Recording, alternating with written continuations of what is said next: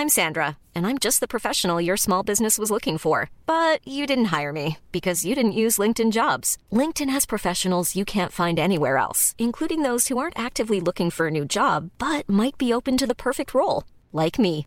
In a given month, over 70% of LinkedIn users don't visit other leading job sites. So if you're not looking on LinkedIn, you'll miss out on great candidates like Sandra. Start hiring professionals like a professional. Post your free job on linkedin.com/people today. Jawohl und herzlich willkommen zurück zu einer neuen Folge von Videoland, der Videothek unter den Filmpodcasts. Videoland. Mit mhm, Belasch und Ach so, jetzt wäre mein Einsatz gewesen zu sagen und Michael Popescu, a.k.a. Superfunk. Okay, got was soll ich eigentlich bei dir sagen? Soll ich jetzt einfach Belasch, Ja, ja, äh, was noch? Nix, Äh, ich sag einfach Your Friendly Neighborhood Belasch oder sowas. mach wie du denkst. Okay. Herzlich willkommen zurück zu einer weiteren Folge Videoland, der Videothek unter den Filmpodcasts. Diesmal auch wieder mit Your Friendly Neighborhood Belash Und your friendly physician, Michael Popescu, a.k.a. Superfunk. Oh yeah. Welcome back, bitches. Groovy. Okay, okay. Okay. Was für eine Einleitung. Unglaublich. Ja, so sind wir halt. Richtig So halt. raubtiermäßig. Mm, Ja, ich muss auch sagen, ich, ich fühle schon drei rote Punkte auf meiner Stirn. Ah, guck mal, diese extrem professionellen Überleitungen und Einleitungen. ich, ich, ich muss einfach sagen, wir sind smooth. Wir sind smooth wie ein. Operator. Ah, du sagst Operator ist ja Criminal gleichzeitig. Daran merkt man, die Siehste. 80s sind am Start. Unglaublich. Es ist wieder soweit. Und Operator klingt ja fast minimal ein kleines bisschen so wie Oh Predator. Oh yeah, unglaublich. Warte, ich muss klatschen. Danke. Danke. Danke. Unfassbar. Ich hoffe, ich hoffe, du hast mit den Händen geklatscht. Mhm, mit einer Hand sogar. Mit einer. Ja, ich kann das. Ja, kann ich das auch? Warte mal. Hörst du was? Das können nur ganz wenige Leute auf der Welt, ne, mit einer Hand klatschen. Ja, also ich kann mit einer Hand klatschen. Auf einem Gesicht von einem anderen. Ey, auch gut. Ja. Macht das Geht nicht zum. Fuß. Ja, mit dem Fuß geht's auch, definitiv. Ja. ihr seid ja auch die Real Deal Action Leute und äh, habt Plan B gemacht und seid Karate-affin. Von daher passt das schon. Naja, ich ja nicht, ne? Aber die Real Deal Action äh, Jungs sind natürlich die Real Deal Action Jungs. Ja, aber du hast da deinen Beitrag dazu geleistet, also komm, Ich habe Ja. jetzt nichts gekickt oder so. Muss Nee, ich, muss ich zugeben. Nee. Ja. das hast du nicht. Stimmt. Hab aber jetzt, egal. Hab, hab jetzt nicht wie du irgendwie einen Kick in die Fresse gekriegt. Ja, da hast du absolut recht. Ich bin sehr, sehr stolz auf diese Szene. Ich Ja. habe represented, so gut es ging, aber gut, Ja. man ist ja nicht überall drin. Ich kann jetzt das Drehbuch leider nicht umschreiben und mich selber zum Chuck Norris machen, der dann auf einmal so den Film übernimmt. Auch wenn ich es gerne gemacht hätte. Trotzdem bin ich sehr, sehr stolz darauf und gute Arbeit. Gute Arbeit. Grüße gehen raus auf jeden Fall an alle Leute, die an diesem Film mitgearbeitet haben, die Real Deal Leute, auch an Dongyong, auch an Aristo. Alles gute Jungs. Shoutout. Let's go. Let's go. Ja, sag doch mal an, was, was ist denn heute eigentlich unser Thema? Ich meine nicht, dass wir schon nicht schon längst verraten hätten, aber Nee, wir haben es natürlich nicht in die Überschrift geschrieben. Die Leute wissen nicht, um welchen Film es geht. richtig. Eine Überraschung. Predator. Oder Ja. auch bekannt als Predator. Oder auch bekannt als Predator. ja, richtig. Ne? Predator. Wollen wir jetzt einfach mal Predator sagen? Predator, also vor unserer Zeit. Ja. Richtig. Ja, aber so. Na, nicht ganz. Ja, nicht ganz. ja. Aber man hat es so auf dem Schulhof, hat man mehr oder weniger diese Ausdrucksform benutzt. Die wenigsten, vor allem bei uns, in den, sag ich mal, so ein bisschen heikleren Kreisen haben wirklich Predator gesagt oder hatten auch Englischkenntnisse, um das auch Mhm. aussprechen zu können. Also war es für die meisten entweder Predator oder Predator. Ich sag mal so, weißt du, in der Kreuzberger Schule kannst du es dir nicht aussuchen. So ist es. Weißt du? Ja.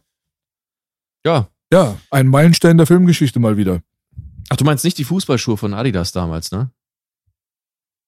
Ach, die gab's auch. Okay, im Ja. Fußball war ich nicht drin. Ich musste kurz schalten. Es gab so, ähm, das waren die richtigen Predators auch Hm. äh, in Fußballerkreisen. Die hatten so, so als glaube ich, erste Schuhe so Gummibelag auf vorne auf der auf dem Schuh drauf. Ach so, du, es klingelt was. Ja, da- konntest du quasi dem Ball noch mehr Effet geben. Ja, es gab sogar so eine Werbung, glaube ich, wo die das auch so ein bisschen beworben hatten, dass man dem Ball mehr Effet geben kann und so ein Zeugs. Also ich kann mich dran erinnern, das war so das Ende meiner Grundschulzeit, glaube ich. Ja, und ich, wenn ich mich nicht irre, war David Beckham da, glaube ich, äh, Ah. am Start. Kann das sein? Das Ich kann sein, das weiß mehr. ich nicht mehr. Aber Nee. jetzt, jetzt, wo du sagst, nach dem Samba-Schuh war tatsächlich der Predator der bekannteste Fußballschuh meiner Kindheit. Es hat jetzt wieder voll angefangen zu Mhm. klingeln. Krass. Ja, okay. ja. Ja, ja, ja, ja. Das war ein Ding damals. Ja, Mann, krass, krass, krass. Ja, Predator heißt ja eigentlich auf Englisch einfach Veganer. Richtig. Nee, das heißt äh, Raubtier. Nee, Sexualstraftäter. Auch. Auch. Ja. Auch, wirklich. Sexual Predator. Ich, ich weiß. ja. Das ist dann Ja. der gute Harvey. Der Harvey. Der Harvey ist äh, quasi ein Vorzeige-Predator. Der ist ein Vorzeige-Predator, richtig. Aber heute Ja. geht es nicht um diese ekelhaften Gestalten, sondern es geht um eine wa- wahrscheinlich noch ein bisschen ekelhaftere Gestalt, wenn man jetzt rein äußerlich geht, obwohl, na gut, Harvey konkurriert schon so ein bisschen, muss man sagen, aber Ist schon nah dran. ist schon sehr nah dran, hast du recht. Ja. Ja, aber so mh, nach deiner Definition würdest du sagen, das ist eins der mh, ikonischsten und interessantesten Filmmonster aller Zeiten ist? Ähm, ja, Schon. schon, schon, ja. Also äh, definitiv ikonisch, interessant eigentlich auch. Ja, doch. Kann, kann man so stehen lassen. Hm. Doch, unterschreibe ich. Okay. Ja. ja dann gehen wir mal Ja. ans Eingemachte, oder? Danke, dass Sie auch heute wieder eingeschaltet haben. Das war's auch wieder. Ja, das Ja. kann doch wohl nicht wahr sein, denn es geht schon wieder los. Mhm. Ja. Steigen wir doch mal ein. Genau. Also ich, ich würde da absolut zustimmen und ich möchte auch an meinen Punkt, äh, den ich, glaube ich, in der letzten Folge gemacht habe, mal anknüpfen und sagen, dass das auch wieder ein Beispiel dafür ist, wie ein Originalfilmmonster sozusagen die Popkultur geprägt hat, Hm. ohne dass es eine Vorlage gab. Ne? Absolut. Richtig. Ich Mhm. konnte mich nicht dran erinnern, ob wir das im Podcast schon besprochen hatten oder ob wir mal privat darüber geredet haben. Aber Beides. Bestimmt. Ich weiß nicht mehr, du hattest mal den Punkt reingebracht, dass es keine originellen Filmmonster mehr gibt seit langer Zeit. Richtig, richtig. Mhm. Genau. Aber äh, genau das ist der Predator. Äh, eine Wahnsinn, wahnsinnig schöne und erschreckende Kreation von Stan Winston wieder, Mhm. dem Zauberer der Kreaturen und der, ja, der Creature Effects in Hollywood. Nach wie vor aktiv. Man soll es nicht glauben. Cool. Ja. Ja. Aber ja, vielleicht, vielleicht konzentrieren wir uns mal kurz äh, auf ja, den Film an sich. Ich meine, wahrscheinlich müssen wir den auch nicht großartig zusammenfassen. Nee. Ähm, ich hoffe, jeder kennt ihn. Und äh, wenn es so sein sollte, dass ihr den schon eine Weile nicht mehr gesehen habt, dann ähm, würde ich ganz dringend empfehlen, spätestens nach diesem Podcast, aber am besten jetzt, ne, Pause drücken, Richtig. Film angucken, weitermachen. Jawohl. Und Definitiv. weiter geht's. Hey, Jawohl. Zauberei. Hi, wir sind wieder da. Crazy. Schön, dass du den Film geguckt hast. Ja, Ähm, Mann. dann lass uns mal drüber reden. Ja, ich finde es sowieso besser, wenn man sich nicht zu sehr auf die ähm, Timeline und auf die Chronik konzentriert und da jetzt den ganzen Plot irgendwie runterrattert. Vor allem bei solchen Klassikern, die man entweder gesehen hat oder die man nachholen sollte, ja, Mhm. finde ich das persönlich jetzt nicht so spannend. Also ich spreche dann lieber wie beim letzten Mal bei Robocop. Äh, Mhm. Das war ja auch echt eine sehr, sehr lange Sendung. Hätten wir da jetzt auch noch den kompletten Plot jetzt irgendwie auseinandergenommen, dann wären wir nach fünf Stunden erst hier rausgekommen und das geht ja mal ja nicht. Und äh, von daher finde ich das irgendwie besser, wenn man über die spannenden Aspekte redet, über die Kuriositäten, alle Sachen, die so interessant sind und vielleicht auch nicht im Volksmund so richtig kommuniziert wurden. Mhm. Das ist so eher so die Linie, glaube ich. Ja, ja. Kann man machen. Wie gesagt, vielleicht bei obskureren Filmen ist es vielleicht gar nicht schlecht, wenn man nochmal den Inhalt irgendwie beleuchtet. Kurz zusammenfasst für diejenigen, die einfach nicht so richtig wissen, worum es geht. Aber ja, bei Predator ist das wohl doch sehr klar. Ja. Eine kurze Zusammenfassung schadet auch nicht. So ein, zwei Sätze so als Einleitung, ey, es ist Ja. halt so und so, ja, und dann kann es gleich losgehen, finde ich. Ja, Willst du das übernehmen? äh, kann ich machen. Ich kann, ich kann das ja mal ganz kurz äh, hier mal zusammenfassen. Ja, kurz und knackig. kurz und knackig.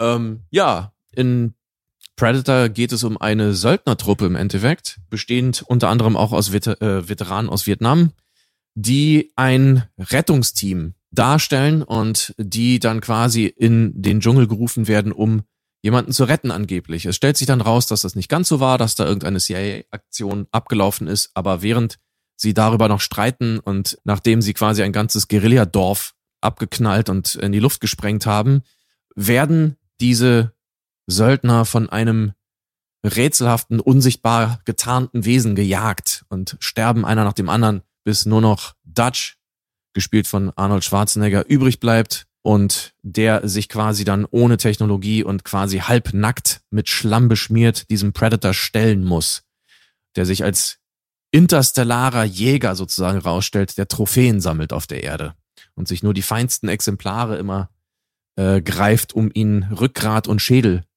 rauszunehmen. Aber Dutch setzt sich mit Mühe und Not durch, nur am Ende festzustellen, dass der Predator nicht ganz so einfach irgendwie zu besiegen ist, weil der sich am Ende nämlich mit einer Atombombe in die Luft jagt. Nicht wahr? Atombombe, ja? Ich glaube, es ist eine Atombombe. Hm. Okay. Ja, ja. Sehr schwach für eine Atombombe, aber gut, lassen wir mal so stehen. Es, es ist wohl so, dass in einer Comic-Fortsetzung ähm, Dutch ins Krankenhaus kommt, weil er verstrahlt ist. Er ist verstrahlt. Richtig. Er ist Materia. Er ist, er ist absolut Materia, ja. Okay, cool, okay. Na gut, das wusste ich nicht. Aber die Explosion am Ende, zu der kommen wir, die ist ja cool. Aber Mhm. Atombombe, na gut. Okay. Er sieht auch aus wie ein Atompilz, um ganz ehrlich zu sein. Also es hat alle Charakteristika und ähm, der Blitz auch und alles das. Na gut, okay. Äh, es ist halb offiziell, dass es eine Atombombe ist. Na gut. Oder war. Ja, Lassen wir das so stehen. lassen wir das einfach mal so stehen. Nee, Ja. ist ein geiler Film. Ähm, Arnold Schwarzenegger war für mich persönlich die Nummer eins damals. Also als Kind war das der Schauspieler, der am nächsten rankam an dieses Superhero-Ding, was damals einfach nicht präsent war. Das Mhm. vergessen vielleicht viele Leute, aber zu unserer Kindheit waren wir eigentlich Sucker für Superhero-Zeugs, weil es einfach nicht da war. Man hat sich sogar so eine ja, relativ billig gemachte Serie wie Hulk dann reingezogen oder hat sich Mhm. mal gefreut, wenn irgendwelche Spider-Man Zeichentrickfilme am Samstag oder Sonntagmorgen auf RTL dann liefen und äh, es war einfach Mangelware. Und Superhelden hast du bekommen, wenn du dir Marvel-Comics reingezogen hast, was die wenigsten hier gemacht haben. Mhm. Wenn du ein bisschen was an DC dann abbekommen hast, was über Batman und Superman hinausging, dann warst du schon Mhm. quasi so ein Comic-Nerd, ja. Mhm. Aber Arnold war eigentlich so ein Real-Life-Action-Hero, noch bevor es richtige Action-Heroes auf der Leinwand gab. Im Bezug auf dieses ganze, ja, mit Superkräften hantieren und Halbgott sein und so ein Zeugs. Und man muss dazu sagen, dass Arnold natürlich der revolutionäre Charakter war, der vor allem diesen muskulösen Bodybuilder-Archetypen dann quasi nach Hollywood gebracht hat. So, daraufhin ist die Fitnessszene explodiert, die Bodybuilding-Szene ist explodiert. Also der ist wirklich maßgeblich daran beteiligt gewesen. Und früher Mhm. gab es nicht so viele Tiere. Heutzutage machst du Instagram an, die 20-Jährigen sind schon voll bis unters Haus mit Testosteron, ja. Voll Mhm. aufgepumpt und ähm, sowas ist jetzt nicht mehr so wirklich besonders speziell. Aber zu der Zeit war Arnold der Motherfucker. Und für mich war er auch der Nummer eins Motherfucker. Also diese Arnold gegen Sylvester Stallone-Debatte, die gab's halt damals immer, die war immer sehr spannend. Mhm. Und ich war da immer sehr überzeugt davon, dass Arnold der Man ist. Da gab's viele, die mochten Stallone mehr. Mhm. Und äh, ja, äh, hier in diesem Film hat er halt auch wieder bewiesen, dass er quasi etwas darstellen kann, was glaubhaft ist, Mhm. was andere Leute vielleicht nicht hätten machen können, weil diese Bedrohung da aus diesem Weltall, die du beschrieben hast, die war schon wirklich ziemlich haarsträubend und äh, angsteinflößend. Und wenn Mhm. jemand das Ding platt machen konnte in den 80s, dann war das der Jute Arni. Was ja ironischerweise gar nicht passiert ist. Aufgrund seiner Physis oder irgendwas, ne? Genau, er war schlauer. er war zumindest so schlau, dass er es irgendwie geschafft hat. Und ähm, ich glaube, dass es eher so ein kleines bisschen. Also, wir wissen ja, die ganze Truppe von, von Arnold in dem Film, ähm, das waren ja alles durchaus ziemliche Kanten, so, bis auf ein paar Ausnahmen. Ja, Mann, Ja, aber. Das äh, Jesse Ventura, ja, als Blaine, Ähm, Carl Weathers ist natürlich dabei als Dylan, you son of a bitch. Ja, Mhm. ganz klar. Und ich meine, allein die beiden sind ja schon richtige Kanten. Ähm, dann hast du aber auch durchaus noch äh, Sonny Landham dabei gehabt, der ja auch durchaus sehr gut gebaut war. Mhm. Und ja, Und Und riesig sag mal- groß auch noch. und riesig groß. Und ähm, ich sag mal, der einzige, der vielleicht nicht so nicht so krass gebaut war, war Bill Duke, Hm. der aber dafür einen, einen Einwegrasierer hatte und der den krassesten Blick hatte von allen. Ja. Ich glaube, das war auch der gefährlichste Motherfucker von allen. Der hat auf jeden Fall eine stramme Leistung hingelegt mit dem Oh, ja. Acting, mit der Mimik und so weiter. Der hat auf jeden Fall eine, also ich finde persönlich, dass da sowieso schauspielerisch einiges Erwähnenswertes passiert ist. Absolut, absolut. Aber mein eigentlicher Punkt Mhm. war jetzt tatsächlich, dass diese gesamte Truppe in ihrer ganzen Erfahrung, wir, wir sehen, das sind harte Leute, die schaffen es, ein ganzes Guerilladorf quasi da in die Luft zu jagen, locker, ähm, dass selbst die keine Chance gegen diese Bedrohung hatten. Mhm. Ja. Und ich finde, das ist ein kleines bisschen ein Statement. Waffen haben nichts gebracht. Da war der Predator denen auch überlegen.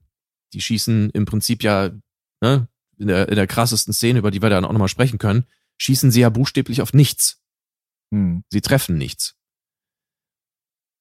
Und am Ende kann auch Arnold, der Conan, der krasseste, wie du schon sagst, eigentlich der personifizierte Superheld der Actionfilmszene, kann nichts gegen diesen Predator auf, äh, ausrichten, sag ich mal, rein physisch.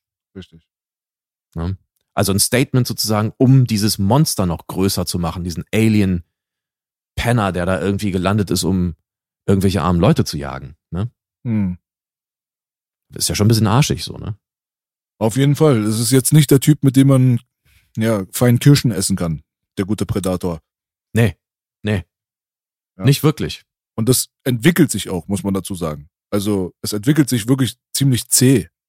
Mhm. Aber ja, also ich weiß nicht, hast du, äh, warst du noch bei dem Punkt, dass es eigentlich voll die krassen Motherfuckers waren? waren das, weil da stimme ich dir natürlich in jedem Punkt zu. Mhm.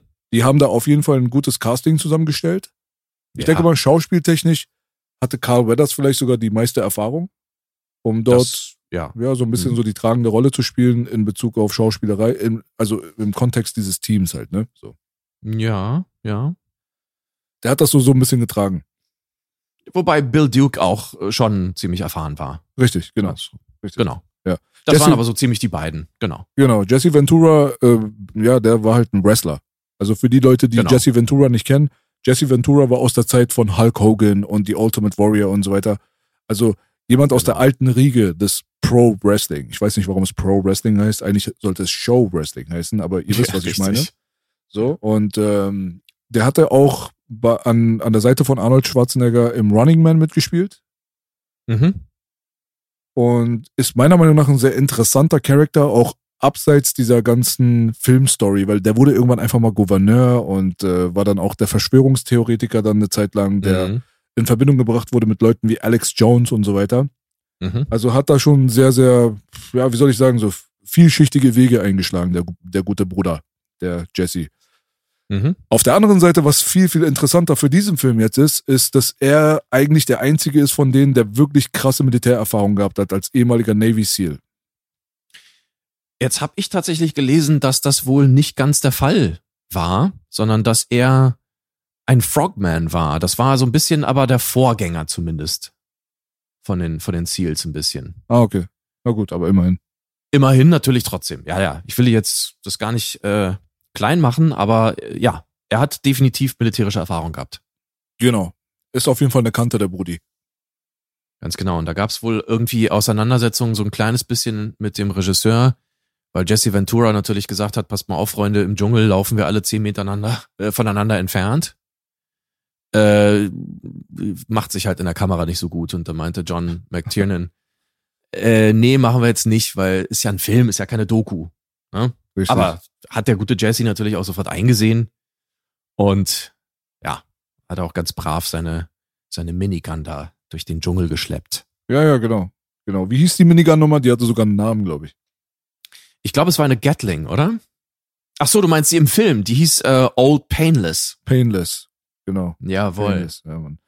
Ja, wenn wir jetzt äh, gerade schon dabei sind, dann können wir den Punkt auch vielleicht abhandeln, dass sie natürlich auch tatsächliche Militärberater am Set gehabt haben. Und äh, der hauptsächliche Berater, der so, ja, so, so ein bisschen so die Rolle übernommen hat, um die ganzen Leute zu briefen und zu sagen, wie es denn ein bisschen realistischer aussehen würde, wenn man die Waffe hält und bla bla, war wohl der gute Gary Adolf Goldman. Mm. Ja, er hieß einfach Adolf, aber nur weil Jesse Ventura ihn so genannt hat. Also die Story dahinter weiß ich jetzt nicht genau, aber die haben ihn dann alle irgendwann Adolf genannt. Das wurde dann tatsächlich sein Spitzname und das ist halt so ein ehemaliger Militär und sah auch nicht so besonders. Da merkt man auch den Unterschied zwischen Realität und Fiktion halt. Ne? Gary Adolf äh, Goldman, Mhm. der sah halt aus wie ein Lauch. Also der war jetzt nicht Mhm. besonders muskulös, der hatte halt seinen Schnurrbart und ähm, war aber derjenige, der dann, wenn es dann wirklich hart auf hart, hart gekommen wäre, Mhm. wahrscheinlich die meisten Headshots verteilt hätte, ohne Probleme. So. Und dann hast Mhm. du halt diese aufgepumpten 80s Characters, ja. Damals ging es Mhm. natürlich dann auch um die Muskulatur, da ging es um diese Erscheinung, um Arnold Schwarzenegger, der Dutch hieß. Vielleicht wollte man Mhm. So ein bisschen seinen Akzent äh, überschminken mit dem Namen, dass man die Assoziation verstreut, als wäre er ein Holländer. Hat nicht ganz geklappt vielleicht.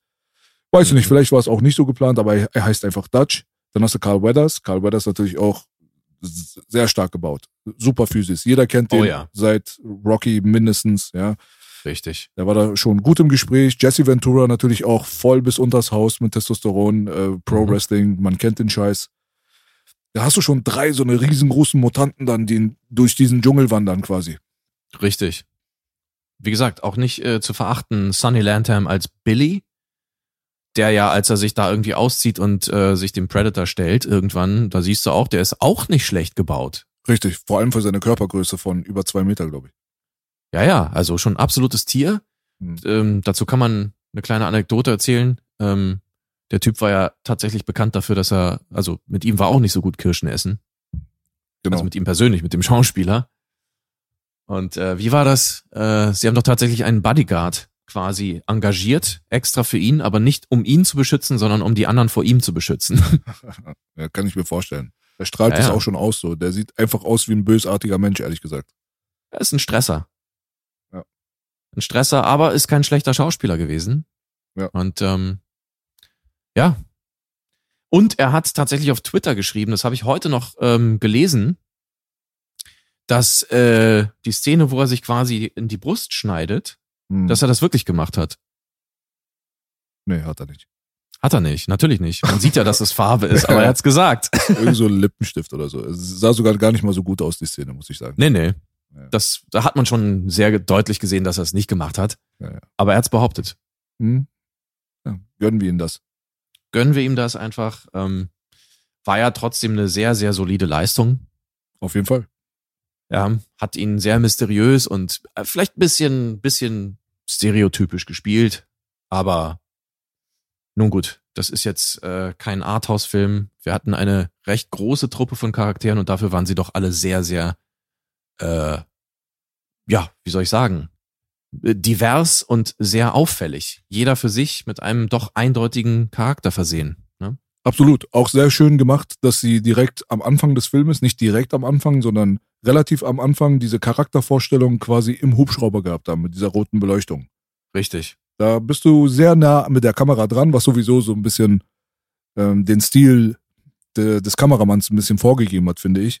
Es Mhm. gibt sehr viele Aufnahmen, die hm, komischerweise sehr nah dran sind, für mein Mhm. Empfinden. Das ist auch ein Kritikpunkt meinerseits, muss ich sagen. Es, es hat mich teilweise gestört, Mhm. dass da nicht so viel weitwinkliges Material dabei war. Ist vielleicht auch dem geschuldet, dass man in einem Dschungel geschossen hat und in einem Dschungel zu schießen ist an und für sich, glaube ich, sehr, sehr kompliziert. Da kommen wir vielleicht später nochmal dazu. Aber Mhm. die Anfangsszene dort in diesem Helikopter, die stellt quasi die Charaktere vor und die stellt die Charaktere durch ihre Mimik und Gestik und durch ihren Humor, durch ein paar äh, Witze unter der Gürtellinie, durch ein bisschen Kautabak fressen und spucken und sich ein bisschen necken und so weiter, kriegst du das Richtig. Gefühl für diese Leute. Und das ist sehr Mhm. gut gemacht, wirklich. Also man braucht nicht viel. Manche Leute versuchen mit vielen Mitteln ans Ziel zu kommen. Andere Leute schaffen es einfach mit einfachen Mitteln, genau das zu übermitteln, was nötig ist für den Zuschauer, um sich richtig hineinzuversetzen in diese Situation, um die Characters auch so zu spüren, um ein Feel dafür zu bekommen. Absolut. Also, du hast es auch schon erwähnt, ähm, der, der berühmte, ähm, also eigentlich die ganze Sequenz ist ja schon legendär, aber Jesse Ventura spielt da irgendwie so ein bisschen eine zentrale Rolle, Mhm. weil er einerseits natürlich die legendäre Zeile hat, irgendwie, wie, was seid ihr denn für Pussys? Äh, Kautabak macht euch irgendwie zu sexuellen T-Rexes, ja. Mhm. Und dann natürlich der, der, also das Spucken auf äh, Dylans Schuh. Genau. Und die Reaktion von beiden ist halt einfach, also wie soll ich sagen, ich, ich fand diese Reaktion einfach so natürlich und es hat einfach so extrem diese Dynamik zwischen den beiden gezeigt. Es war zwar eine provokative Geste, aber sowohl Carl Weathers, sage ich jetzt mal, als auch Jesse Ventura oder nennen wir sie einfach Dylan und Blaine, haben mit einem Schmunzeln reagiert und haben das eher mit Humor genommen. Genau. Das war halt der Unterschied. Das war jetzt kein wirklicher Stress zwischen den beiden. Ja, auf jeden Fall.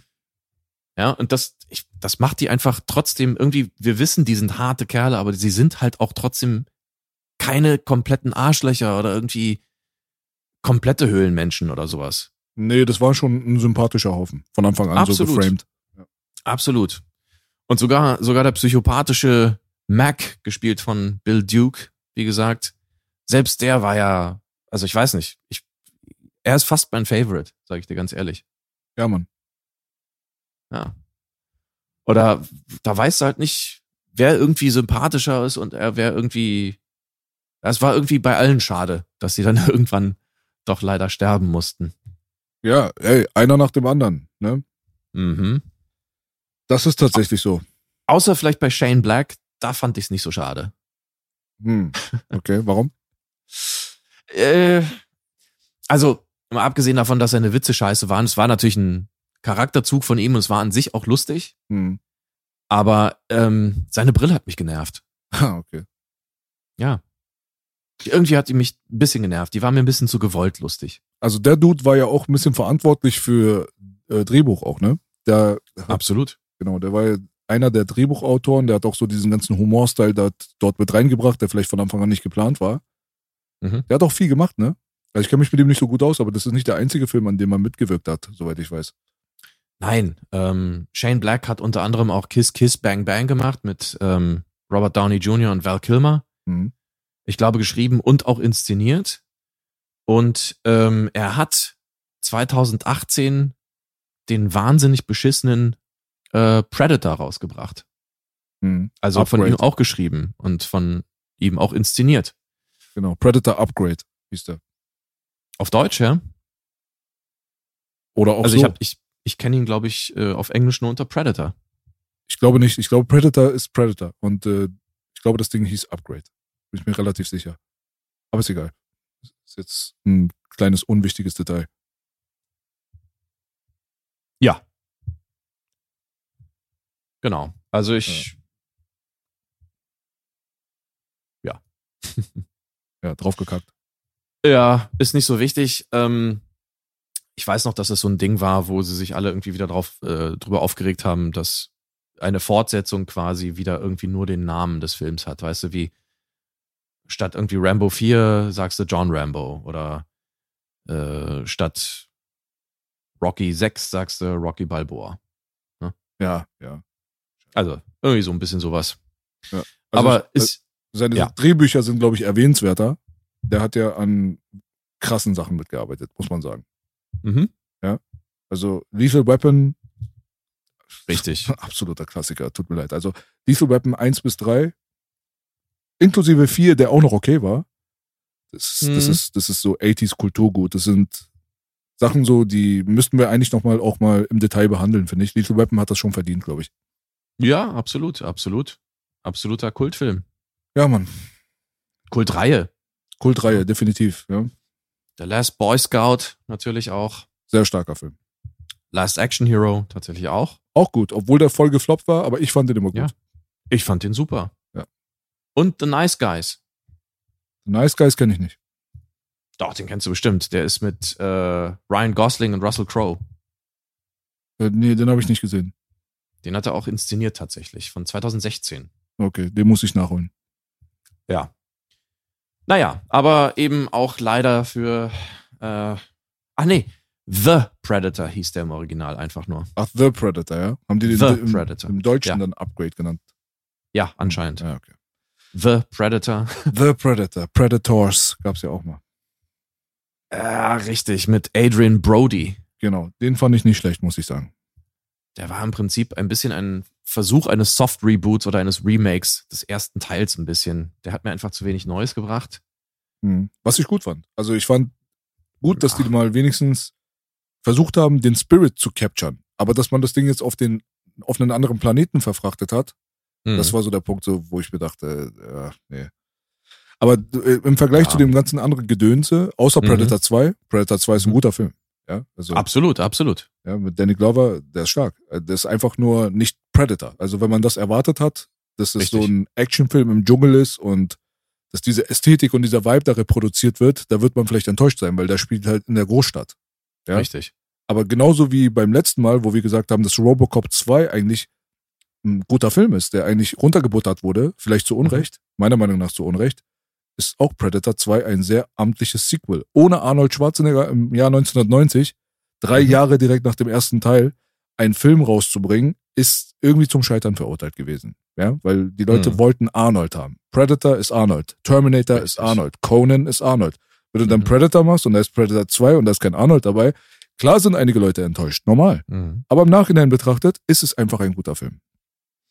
Absolut. Ich finde, ähm, gerade die Kunst eines Sequels ist es ja auch, sag ich mal, das Setting ein bisschen zu wechseln, ähm, neue Aspekte reinzubringen. Und ich, ich finde, das ist ein Aspekt des Films, ähm, das, das haben sie wirklich sehr, sehr gut hingekriegt. Auf jeden Fall. Ähm, insofern, ja, also hat man Arnold vermisst. Ja, vielleicht ein bisschen, aber ich finde auch seine Geschichte zu Ende erzählt im ersten Teil. Ich finde das gar nicht so schade, dass er im zweiten gar nicht dabei ist. Mhm. Also mich hat's nicht gestört. Im Nachhinein Damals. stört's mich gar nicht.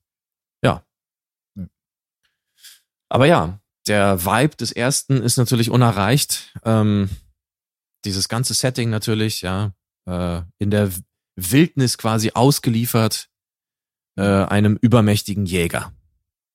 Richtig, genau. Und ähm, wenn wir mal da jetzt da zurück äh, zu kommen, dann haben wir jetzt unsere sympathische Truppe, die aber trotzdem also wahnsinnig kriegserfahren ist und ähm, wir sehen das ja auch am Anfang, ne, wie sie quasi das ganze Dorf da platt machen in einem Überraschungsangriff, Hm. um dann festzustellen, dass sie von Dylan verarscht wurden. Hm. Und dann bringt ja auch Arnold seine seine bekannte Line, die da geht. Get to the chopper. Nein, nein, nein, das kommt später. I'll be back. Ja, anderer Film. You're one ugly motherfucker. Nee, das kommt auch später. Dann, dann klär mich auf. Er sagt, Bullshit. It's all Bullshit. all of it. Ja, der war schon sehr originalgetreu gerade. ja, oder? Ja, Mann. Ja. da gibt's auf jeden Fall Stress zwischen Dylan und Dutch. Ja. Ey, kann man mal ganz kurz anmerken, wie glücklich wir sein können, dass wir Arnold Schwarzenegger Filme mit einer deutschen Synchronisation gesehen haben als Kinder? Ja, ja, vom, also, weißt du, da verschwimmen auch die Unterschiede, wie wir ja schon mal festgestellt haben, zwischen Sylvester Stallone und Arnold Schwarzenegger. Weil sie wurden ja vom selben Synchronsprecher gespielt, Genau, äh, gesprochen. so ist es. Aber ja, definitiv. Ja, wir, Äh, haben da haben wir wenigstens verständliches Deutsch gehabt. ja, wir, wir haben einfach den besseren Arnold gehabt. Wir haben den Arnold gehabt, wie er eigentlich sein sollte. Ja. Ja, Und man muss sich richtig. mal überlegen, es gibt eigentlich diesen Arnold, wie er sein sollte, eigentlich überhaupt nicht, weil auch hätte Arnold auch Deutsch gesprochen, hätte es sich für uns komisch angehört. Er hatte trotzdem klar. diesen Ösi-Dialekt. Also eigentlich Lose-Lose-Situation. Ne? Mhm. Weil man könnte ja auch denken, stell dir mal vor, Arnold hätte selbst sich selbst synchronisiert. Nein, danke. Ich bin cool damit, wie es war. Absolut. Aber ich glaube, das, also es wäre auch nie durchgekommen. Ne? Ja, ja. Also, ähm, ich weiß noch, wenn, vielleicht kurz als Anekdote mal, Schauspieler, die sich selber in anderen Sprachen synchronisieren, ist ja eigentlich immer ein ganz interessantes Ding. Ähm, ein kurzer Abstecher nur zu New Kids. Ich weiß nicht, äh, die Serie ist ja sicherlich bekannt, da gab es auch, glaube ich, zwei Filme. Mhm. Und die haben sich auch auf Deutsch selbst synchronisiert. Echt? Ja, das Junge! waren tatsächlich die. Junge, ja. Ja. Das, äh, das, das waren die selber. Und das macht's natürlich irgendwie noch geiler, ne? Wusste ich nicht. Geil. Ja, ja. Cool. Naja. Putz, Junge. Ähm, und eine ganz bekannte Geschichte, ähm, nachdem ja eigentlich jeder hoffentlich wusste, dass Christopher Lee ähm, ja wahnsinnig gut Deutsch sprechen konnte. Hm. Ähm, der hat ja schließlich auch äh, beim letzten Einhorn hat er auch die deutsche Stimme eingesprochen. Das ist er sozusagen auf Deutsch, ist das Christopher Lee. Ach echt, ja? Das letzte Einhorn, ja. Oh, er spricht krass. diesen Zauberer da. Der klingt auch Diesen König krass. heißt er, ne? Ja, genau, der König. Ja. Er Ja, der klingt total krass. Irgendwas Seltsames ist bei ihm, wenn er spricht, ne? spricht so altdeutsch. Ja, das, das klingt einfach total archaisch und hat auch so einen Mini-Akzent. Aber das ist Christopher Lee selber, ja. Abgefahren. Abgefahren. Und beim Herrn der Ringe hat er das auch angeboten. Und äh, da hat ihn die deutsche Synchronfirma gefragt, ob er denn sowas schon mal gemacht hat. Hm. Ein bisschen peinlich, ne? Schon. Ja, mit dem Ergebnis, dass er dann nicht nochmal gefragt hat und dann gab es einen anderen. Also es hätte sein können, tatsächlich, dass wir auf Deutsch in der, äh, in der deutschen Fassung von, vom Herrn der Ringe Christopher Lee als Saruman gehabt hätten. Aber ja, das ist dann leider gescheitert. Interesting. Absolut. So, das jetzt aber nur kurz dazu. Ja, äh, Arnold Schwarzenegger auf Deutsch, das, äh, ja, das wäre im Original nicht gut gelaufen. Ich bin zufrieden, wie es war. Definitiv. Und jetzt können wir mal ganz kurz vielleicht auch mal. Warte mal, wo waren wir ursprünglich? Ich habe dich ja irgendwo rausgeholt gerade.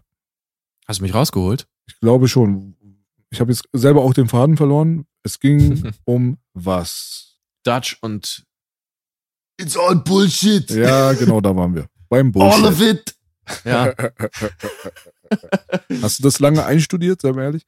Nee, eigentlich nicht. Okay, Ich habe es heute nur gehört und habe mich totgelacht. Ja, Ich habe es ja, gestern ja, gehört, sorry. ja. Gestern. Ja. Kommt schon Ja. auf jeden Fall authentisch rüber. Also ich sag mal, weißt du was? Predator ist eigentlich ein Produkt, da ist alles geil. Verstehst du? All of it. Ja. Ja, korrekt. Ja, Ja, Mann. nee, genau. Also da erfahren sie dann jetzt, dass äh, Verarsche am Start ist und dass Dylan im Prinzip gelogen hat. Genau, genau. Ja. Aber äh, dieser ganze Konflikt kommt ja nicht besonders weit. Jetzt hat natürlich äh, Dutch, der übrigens mit Nachnamen Schäfer heißt, Hm. ähm, jetzt hat er natürlich schon das alles getan, hat ja auch ein bisschen bewiesen, wie stark er ist, als er dieses Auto da anhebt. Ja, also man man sieht schon, was für eine Kante er ist. Bringt auch seinen berühmten One-Liner Stick Around. Ja, nachdem er da irgendwie den armen Guerilla da irgendwie mit seinem Riesenmesser irgendwo an die Häuserwand nagelt, glaube ich. Aber du bist zu weit gerade. Also, wenn es jetzt Bin ich soweit? ein bisschen schon, weil die. Nein, das ist ja immer noch das, weil Ja, ja, danach findet er erst raus, dass Dylan quasi sie verarscht hat. Nee, ich weiß. Wir wollten ja den Plot eigentlich gar nicht durchgehen. Aber Nö, nö, nö, nö.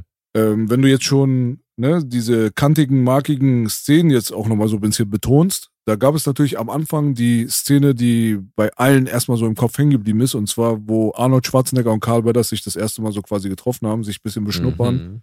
Und äh, man hat erstmal das Gefühl, als wäre es feindselig und dann kommen sie aufeinander zu und dann kommt diese extrem berühmte Bizeps-Flex-Szene, wo sie sich beide dann die Hände dann quasi geben und Mhm. dann gibt es dann eine Nahaufnahme, wer hat den dickeren Bizeps? Es ist der Arnold. Mhm. Überraschung. Überraschung. Ja, und dann wird so ein bisschen Arm gewrestelt in der Luft und dann wird auch direkt klar gemacht, wer hier die Hosen anhat. Es ist der Arnold. Mhm. Äh, äh, Überraschung. Genau. Ja. Das war eine der Szenen, die bei uns Kindern crazy krass im Kopf hängen geblieben ist. Das haben wir immer wieder diskutiert miteinander. Ne? Da merkt man halt auch, dass Arnold halt dieser larger-than-life-Charakter einfach war. Man konnte das von Anfang an, konnte man das einfach nicht lassen, auch direkt klar zu machen, wer hier die Hosen anhat. Es ist der Arnold. Es ist der Arnold, ja. Aber es war natürlich auch irgendwo ein kleiner Character-Moment, ähm, der dann auch gezeigt hat, äh, ein bisschen die Backstory von den beiden. Dass Carl Weathers ja auch eigentlich mal Söldner war und immer dabei war, aber jetzt quasi am Schreibtisch hockt und deswegen so schwach ist beim Armdrücken. Ja, ja. Gegen Arnold Ja. sind alle schwach beim Armdrücken. Natürlich. Das, das ja sowieso. Aber ich sag dir ganz ehrlich, also wenn einer eine Chance gehabt hätte, dann vielleicht Carl Weathers. Richtig, ja. Vielleicht, ja, vielleicht, vielleicht. Ja. Er hatte ja. die besseren Boxing-Skills. Das definitiv. Das definitiv. War auch insgesamt, glaube ich, explosiver und schneller. Also wenn ich gegen den einen der beiden fighten wollen würde, dann äh, gegen gar keinen. Ja, gute Wahl, gute Wahl. Ja, ja. Ja, Mann. Also wieder back äh, zu dem, wo wir eigentlich waren. Es geht eigentlich um diese ganze Geschichte mit dem Niederschießen des ganzen Dschungels eigentlich. Also eigentlich hat man Mhm. am Anfang dort mit dem Angriff auf die Guerillas, hat man mal wieder die äh, Gunporn-Muskeln mal wieder so ein bisschen spielen lassen und hat da eine krasse Gewaltorgie hingelegt, wo ein paar Elitesoldaten, wie du schon gerade richtig beschrieben hattest, eigentlich so ein ganzes Camp auseinandernehmen. Und da wird echt eine Menge, Menge Munition verpulvert. Und wie üblich in den 80er-Filmen, und da kommt schon mein erster Kritikpunkt, ehrlich gesagt auch, Mhm. ist es dann doch schon so ein bisschen Chuck Norris-mäßig. Du hast halt ein paar Jungs, die nehmen einfach den ganzen Laden auseinander, wobei der Feind natürlich zurückschießt und nie trifft. Das war so das Mhm. gängige 80s-Ding. Mhm. Die Jungs, so wie Arnold halt auch, laufen relativ unprofessionell teilweise, mit Ausnahme von dem einen oder anderen, der es ganz gut gemacht hat, allen voran Jesse Ventura, laufen da so ein bisschen unbeholfen durch den Dschungel und halten die Knarre dann auch irgendwie an der Hüfte und schießen random nach links unten und danach nach rechts oben und gucken sich so ein bisschen hin und her äh, die Situation einfach so ein bisschen an. Und das ist der Unterschied zu Robocop letztes Mal zum Beispiel, wo die Schießereien ja sehr, sehr realistisch waren. Da kommen die Schießereien, natürlich muss man das ansprechen, weil beide Filme im selben Jahr auch veröffentlicht wurden und in direkter Konkurrenz quasi zueinander standen im Action-Genre. Da muss man sagen, dass Robocop da einen sehr, sehr viel realistischeren und authent- authentischeren Job gemacht hat in Bezug auf Gewalt und Schießereiszenen. Mhm. Ja, äh, das ist absolut richtig. Ähm, ich vermute mal, dass das dem generellen Publikum, dem allgemeinen Publikum relativ egal war. Also dieser Aspekt. Aber ich muss auch dazu gleich nochmal für den Schauspieler, der Poncho gespielt hat, eine Lanze brechen. Das war nämlich der einzige, der tatsächlich auch äh, Kampfeinsatz erfahren war. Hm. Der war nämlich tatsächlich wirklicher Vietnam-Veteran. Der Richard Chavez.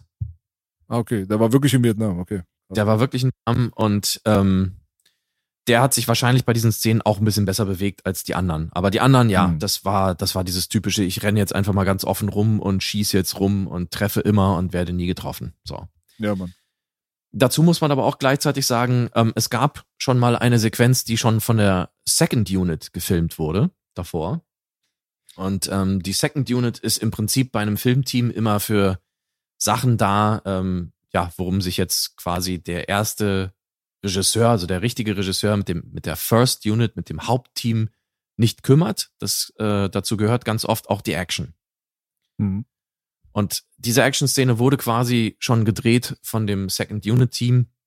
Und damit war John McTiernan, der Regisseur, dann so unzufrieden, dass er es tatsächlich nochmal gedreht hat. Okay. Also wer weiß, wie es vorher war. Ja. Aber zusätzlich muss man auch noch sagen, dass ähm, auch wenn das Ganze so ein kleines bisschen Chuck Norris-mäßig war und ein bisschen billig gewirkt hat, ähm, zumindest in einigen Aspekten, ähm, hat man doch so ein kleines bisschen die manchmal doch sehr gute Kameraarbeit von John McTiernan raussehen können. Ne? Also du hast dann ganz oft auch mal so Explosionen und Szenen und was ich was, wo du wirklich die Schauspieler davor siehst und wo die Kamera sich dann äh, nochmal quasi äh, scharf stellt auf die, auf die Schauspieler, damit du auch siehst, die sind wirklich davor, es explodiert, es ist nicht einfach nur Schnitt, Schnitt, Schnitt.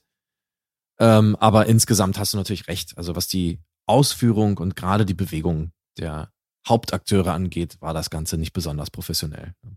Ja, also für die damalige Zeit war es halt, ja, das war so, wie die 80s halt funktioniert haben. Es war auch völlig in Ordnung. Das ist heute auch noch völlig in Ordnung. Vielleicht bin Ja. ich da auch so ein bisschen vorbeeinflusst durch den hohen Maßstab, den wir beim letzten Podcast gehabt haben, weil das war schon so auch ein bisschen revolutionäre Arbeit, muss man dazu sagen. Also Robocop hat die Sachen halt richtig gemacht, die lange Zeit nicht richtig gemacht wurden und hat da Mhm. einfach einen authentischeren, realistischeren Look und Vibe in dieses ganze Hollywood-Ding mit reingebracht, um dann spätere Filmprojekte dann auch ein bisschen vorzubeeinflussen und zu prägen. Ja. Mhm. Und es war klar, dass irgendwann mal mit der Zeit über die 60er, über die 70er bis zu den 80ern die ganzen Schießereigeschichten und Actionsequenzen und so weiter natürlich an Professionalität und vor allem an Realismus dazu gewinnen müssen. Das war klar, ja. Und Mhm. das war so eine Umbruchphase. Da hatte man doch so, so ein bisschen den alten Western Spirit, so dieses schieß mal einfach, ja, links, rechts, irgendjemand triffst du schon. Und dann hast du dann auch so einen Arnold Schwarzenegger, der halt auch wirklich eigentlich den schwächsten Job von allen gemacht hat in Bezug auf Realismus, wie man eine Waffe hält oder wie man sich insgesamt in so einem Gefecht halt verhält. Ne? Da merkt man halt, Mhm. dass der Bruder halt einfach mal ein Bodybuilder war und nicht Vietnam-Veteran. Und trotzdem war das für die 80er Jahre funktional. Es war völlig in Ordnung. Und das hat man damals auch nicht so wahrgenommen, weil es normal war, dass man solche Actionsequenzen in dem Film damals gehabt hat. Es musste sich auch so ein bisschen entwickeln. Ja. Also, da hast du natürlich absolut recht. Ähm, ich sag mal so, es ist auch ein kleines bisschen, vermute ich mal, Sache der Herangehensweise. Zumindest äh, würde ich das so sehen. Ähm, es ist natürlich eine Sache, ob du jetzt wirklich realistisch sein willst und dementsprechend auch die, die ähm, Söldner quasi zehn Meter voneinander entfernt laufen lässt, weil sie ja sonst quasi, weiß ich nicht, ne, durch ein, zwei Kugeln quasi fast alle abgeknallt werden könnten. Oder ob du es halt einfach wirksam für die Kamera irgendwie machst und einfach sagst, ja gut, das ist sowieso eine erhöhte Realität. Das ist, wie man so schön sagt, irgendwie äh, larger than life und heightened reality. Und dann ist es nicht mehr so wichtig, dass es authentisch ist. Dann ist es wichtiger, dass du halt siehst, boah, der hält irgendwie die Knarre, dieses äh, MG mit einer Hand, weißt du? Und er zeigt Muskeln und natürlich kann er sich nicht Muskeln zeigen, wenn er sich irgendwo versteckt. Also muss er offen rumlaufen. Und er war ja auch schon bekannt als der Terminator. Äh, da opfert man vielleicht das eine so ein kleines bisschen äh, für das andere. Ich persönlich hätte das alles ein kleines bisschen authentischer gemacht, wenn ich da etwas äh, zu sagen gehabt hätte. Aber ähm, ja, ich, es ist ein Punkt, ich sag mal, ein bisschen Arschlochkritik gehört immer dazu. Aber es ist jetzt auch kein Punkt, der mich immer komplett irgendwie rausbringt. Nee, nicht so wirklich, aber es, es sieht teilweise einfach ein bisschen lächerlich aus. Das hat äh, Robocop Ja, einfach auf ja. ein ganz anderes Level ge gehoben und damit halt auch Generationen geprägt. Deswegen auch nochmal erwähnenswert, weil auf Mhm. der anderen Seite hast du hier bei dem Film halt auch zum Beispiel extreme Brutalität, wenn wir jetzt schon bei Mhm. dem direkten Vergleich sind. Ähm, und zum Beispiel sehr, sehr realistische Leichen, äh, Wunden und Oh ja. Einschusslöcher und Exekutionsszenen und dieses ganze Zeug. Also das geht schon sehr in den realistischen Bereich, also für die 80er Jahre vor allem. Mhm. Das ist dann so ein bisschen diskrepant zu dem, was ich jetzt gerade genannt habe, aber gut, man muss über alles reden. Und der direkte Vergleich zu Robocop, um das jetzt nochmal zum Ende zu bringen, von meiner Seite aus, was mir einfach aufgefallen ist, ist, dass mh, es gibt einen ziemlich deutlichen Kontrast zwischen diesen beiden im selben Jahr rausgekommenen Filmen, die aber trotzdem irgendwie eine ganz andere Energy haben. Das eine ist so ein Mikrokosmos-Film, der andere ist so ein Makrokosmos-Film. Also hier Mhm. hat man einfach ein Dschungelgefecht. Und es geht eigentlich nur darum, quasi zu überleben und hoffentlich dann irgendwann diesen Predator dann loszuwerden oder ihn zu töten. So.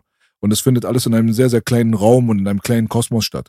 Wo dann Robocop aber genau das Gegenteil darstellt. Und zwar, da geht es halt um eine Zukunftsvision, da geht es halt um, ähm, ja, wie soll man sagen, halt private Konzerne, die dann quasi die Regierung kontrollieren und die Medien kontrollieren. Und dann hast du dann emotionale Ebenen. Du hast eine Ebene von Transhumanismus, Mensch-Maschine-Werdung, zurückgehen zur eigenen Familie. Hm. Dann hast du Verrat, du hast Enttäuschung, du hast Rache, du hast dieses ganze Jesus-Thema und so weiter. Hier geht's einfach nur um ein paar Dudes in einem Dschungel. Und da kommt halt einfach ein Ja. Alien und der will den an, ans Leder und der will auch nichts Besonderes von denen haben. Er will einfach nur ihren Schädel. Inklusive Mhm. der Wirbelsäule so. Und das, das ist der Plot eigentlich. Mehr oder weniger. Das kann man so stehen lassen. Also, natürlich ähm, kann man in dieser, in dieser Hinsicht kannst du diese beiden Filme eigentlich gar nicht vergleichen, ähm, weil sie einfach inhaltlich so dermaßen auseinandergehen, auch was, was Themen und so weiter angeht.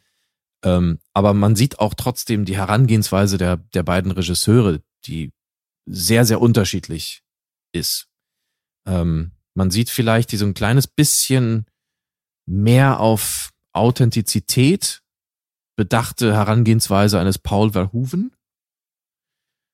Ähm, was eigentlich komisch ist, wenn man über Robocop spricht, ne? Aber man sieht dann so ein kleines bisschen auch den, ich sag mal mehr so laid back, äh, herangehenden Amerikaner, der einen ganz anderen Stil hat und der viel mehr mit dieser Rule of Cool irgendwie äh, arbeitet. Ja. Oh, Rule of Cool. Rule of Cool. Ähm, ist egal, wenn es nicht ganz authentisch ist, Hauptsache ist cool. Wenn es cool genug ist, dann verzeiht man's. Mhm. Und das ist ja hier der Fall. Also so wie die das irgendwie hier dieses Dorf überfallen und äh, dieser ganze Quatsch, weißt du, ja, ist halt cool. Wir sehen halt die Muskeln von Arnold, er ballert Leute ab, so cool. Ja klar, vor allem damals. Eben, das darf man nicht vergessen. Damals hat man sowas nicht gekannt. So, also man hat es natürlich gekannt, ja, aber es war, Arnold war jetzt auch noch nicht so lange der richtige Superstar. Also, gerade vor fünf Jahren, äh, also fünf Jahre vorher ging's mit, mit Conan los, ne? Genau. Insofern, da war Arnold quasi gerade dabei oder gerade frisch, sage ich mal, im Olymp äh, der Actionhelden angekommen, beziehungsweise war eigentlich der Prototyp, wie du es ja gesagt hast. Er war einfach der übermenschliche, larger-than-life-Prototyp des absoluten Actionhelden. Genau, genau. Und Arnold hat auch eine gute schauspielerische Leistung hingelegt. Muss ich dazu sagen. Also vielleicht auch eine der besseren oder vielleicht, vielleicht sogar die beste schauspielerische Darbietung der 80er Jahre im Vergleich zu den anderen Filmen, die er gedreht hat, wo er teilweise ein bisschen unbeholfen rüberkam oder unfreiwillig komisch.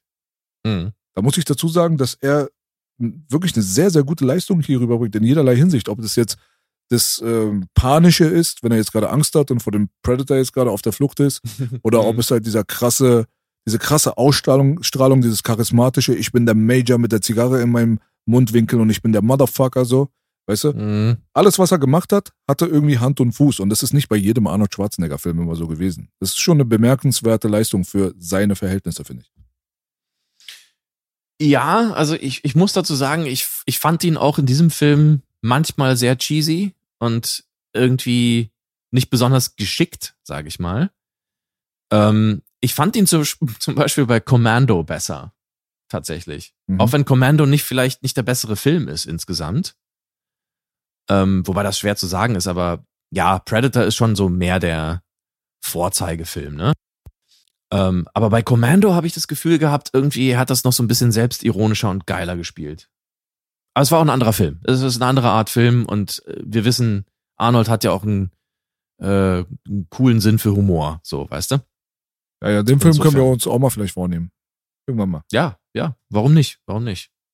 Sollte man eigentlich erwähnen, wenn man ein bisschen Arnold Schwarzenegger-Fan ist. Auf jeden Fall.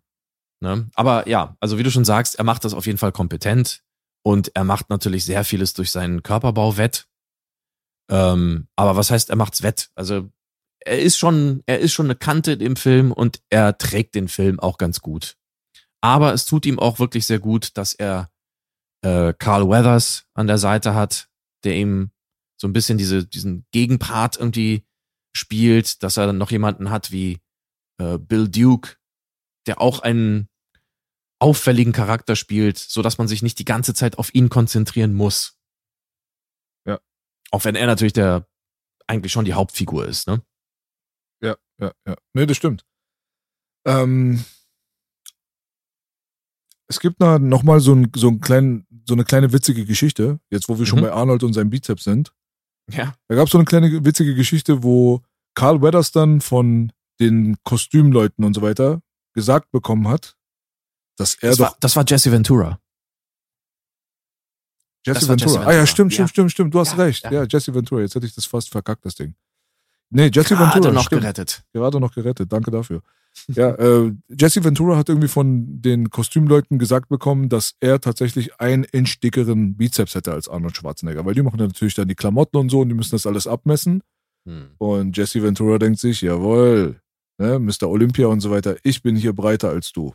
Hm. Ja. Das war ein Trick, ne? Wie sich dann im Nachhinein herausgestellt hat, hat der gute Arnold dann den Leuten vom Kostüm dann quasi gesagt, dass er das machen soll, also dass sie Jesse Ventura hinters Licht führen sollen, dass er davon ausgeht, ja, dass Mhm. er einen dickeren Bizeps hat, hat dann eine Wette abgeschlossen und der mit dem dickeren Bizeps soll den Champagner dann quasi bezahlen und beim direkten Vergleich war dann der gute Arnold dann doch der mit dem dickeren Bizeps und Jesse Ventura musste im Nachhinein den Champagner bezahlen. Ich antworte mal mit einem weiteren überraschten Oh Wunder. Wer hätte das gedacht? Obwohl Jesse Ventura auch eine krasse Kante war damals und ein bisschen breiter auch, weil ich glaube, was die Leute nicht so richtig auf dem Radar haben, ist, dass der Film Arnold meistens der Off-Juice Arnold war oder der, der am Runtercyclen Arnold war oder der jetzt gerade auf Minimalkur war. Ja, also Mhm. wenn man sich mal Pumping Iron anguckt und äh, Arnold Schwarzenegger bei äh, den ganzen Wettbewerben, Mhm. da wird man schon einen deutlichen Unterschied sehen. Oh ja. Oh ja. ja, Arnold war einfach ein Monster, absolutes Monster. Ähm, aber ja, also wie du schon gesagt hast, äh, auch im Predator ähm, hat Arnold ja, glaube ich, äh, also irgendwie 12 Kilo, 13 Kilo abgenommen, um halt einfach so ein kleines bisschen besser in die Rolle zu passen, ne? als als äh, Söldner, der halt auch ein bisschen schnell und ein bisschen schlanker sein muss und so weiter. Äh, das war seine schlanke Form. Das war seine schlanke Form und das wurde oft von ihm verlangt in Hollywood. Sehr, sehr oft. Die haben oft Mhm. gesagt, ey Arnold, pass auf, du bist zu breit. Wir brauchen dich ein bisschen dünner. Bis dann und dann hast du bitte so und so viel Kilo zu wiegen. Tja. Ja, und das hat er auch jedes Mal eingehalten. Der hat es geschafft immer. Obwohl es teilweise krasse mörderische Cuts waren. Von 20, 30 Kilo und so weiter. Naja. Also wenn, wenn dieser Mann etwas hatte, dann war es ja wohl Willenskraft. Genau. Ähm, anders kriegst du das alles nicht hin. Äh, aber ja, also ich sag mal so, Topform Arnold war vielleicht in Conan zu sehen. Oder vielleicht auch ein bisschen in Red Heat, ich weiß nicht. Da war er auch schon ziemlich fett wieder, ne? Richtig krass trainiert. Ja, ein bisschen breiter. Ein Ticken breiter. Ticken, ne? Ja, aber dieser Pumping Iron Arnold, der war nie der Hollywood Arnold. Den Nein, hast du da nicht nein, gesehen. Der hätte sich aber auch kaum bewegen können, glaube ich. Ja, das wäre zu krass. Ja, also hätte er den Hulk spielen können. Ja, genau, genau. genau.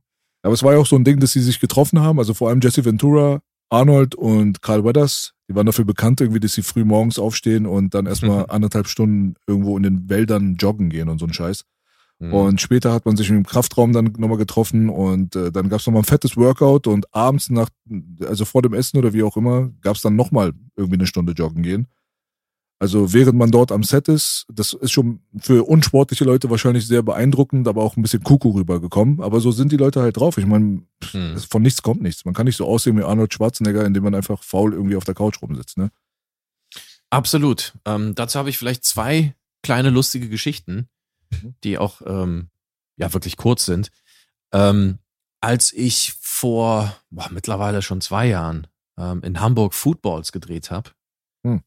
Ähm, eine Webserie für die European League of Football, ähm, da habe ich mit äh, Kasim Edebali gedreht. Mhm. Kasim Edebali ist äh, die Vollmaschine. Ähm, schöne Grüße gehen raus von, von B an Z und er weiß Bescheid. Ähm, und er war auch so jemand, also wir haben immer um sieben angefangen zu drehen, ja. Mhm. Oder sollten um sieben am Set sein. Wir haben nicht direkt angefangen zu drehen, aber äh, Set äh, antanzen war für mich um sieben am Set und ich glaube für ihn um halb acht oder sowas. Hm. Und er war derjenige, der dann tatsächlich auch so um, um vier Uhr morgens, halb fünf irgendwie noch ins Gym gegangen ist vorher. Weil das Blöde ist, er musste ja mit uns erstmal den ganzen Tag drehen und dann musste er abends noch zum Footballtraining. Ah. Bei den Hamburg Sea Devils. Also insofern, das kenne ich sozusagen und der Typ ist ja nun auch, also Kassim ist äh, eine absolute Kante hoch 10. Ähm, ganz schön, ganz schön krasser Körper, der Mann. Ja. Mhm. Ähm, und die zweite Geschichte ist, also die erste ist, ja klar, kennt man, aber so sind diese, diese wirklich super sportlichen Menschen wirklich drauf. Das ist nichts Neues. Ähm, und das zweite Ding ist, dass Carl Weathers aber immer separat von den beiden trainiert hat. Und dann Ja. behauptet hat, dass äh, er gar nicht trainieren muss, um so einen Körper zu haben. Ja, klar. Ja, ja. Action Jackson muss sowas sagen. Action Jackson, Alter. Der Motherfucker. Ja, Ja, cool. großartig. Aber ja, Mann, es gibt auf jeden Fall so einiges, was da bes- bestimmt passiert ist, aber die Chemistry unter den äh, Schauspielern laut Regisseur soll ja eigentlich ganz gut gewesen sein. ich glaube, das merkt man auch so ein bisschen. Ne? Also es wäre schon wirklich eine wahnsinns schauspielerische Leistung, wenn die sich so verhalten hätten und sich aber irgendwie, wenn die Kamera aus ist, dann irgendwie gehasst hätten. Also, ich glaube, die waren alle ganz umgängliche Typen. Bis auf Sunny Landham natürlich. Nee, der nicht. der absolut nicht. Man sieht Leuten absolut das einfach an. Also man guckt manche Leute an, man guckt sich vor allem an, wie sie lachen. Daran erkennst du das immer. Also Ja. schau dir ja. einfach an, wenn, wie ein Mensch lacht. Wenn ein Mensch lacht und Mhm. dabei bösartig aussieht, Mhm. dann weißt du, was zum Teufel los ist. Ganz genau. Ja, so ist das. Vielleicht hat er sich auch ein bisschen verstellt, ne? Ich glaube nicht. Nee, meinst du, der war so böse? Der war hundertprozentig, der, der Bruder war durch. Also das ist genauso wie bei Howard the Duck, hier der Bösewicht dort, ja, Mhm. der aussieht wie Klausi Mausi.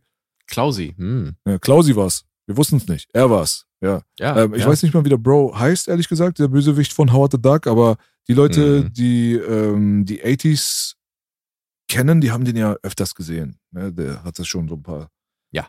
große Filme. Ich kann das mal nebenbei mal einfach mal gucken, weil Ja. das Interessante bei dem Bro ist halt einfach, dass er so auch den, ja, so, so ein bisschen, wie sagt man, er, er stellt so, so ein bisschen den Prototypen des ekelhaften Dudes dar, der in den 80s dann auch immer die ekelhaften Leute gespielt hat. Ne? Weil er hatte einfach diese ekelhafte Fresse, um es einfach auf den Punkt zu bekommen. Ja? Der war doch auch bei äh, äh, Ferris macht blau. Richtig, er war da der, Der- Principal.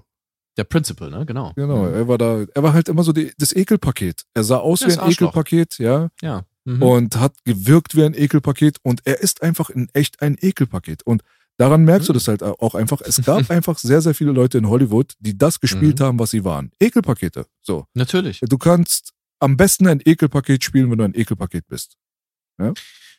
Ja, also jein. Äh, es gibt ja genauso auch Beispiele dafür, ähm, wie das eben nicht so war. Zum Beispiel, wir können ja, also wir kennen ja alle Gary Oldman. Gary Oldman hat auch schon ein paar sehr fiese Bösewichter gespielt. Vor allen Dingen in den Filmen von äh, Luc Besson. Äh, bei Leon der Profi, dieser psychotische Cop, Hm. der hinter Leon her ist. Das war schon ziemlich, ziemlich crazy. Dracula.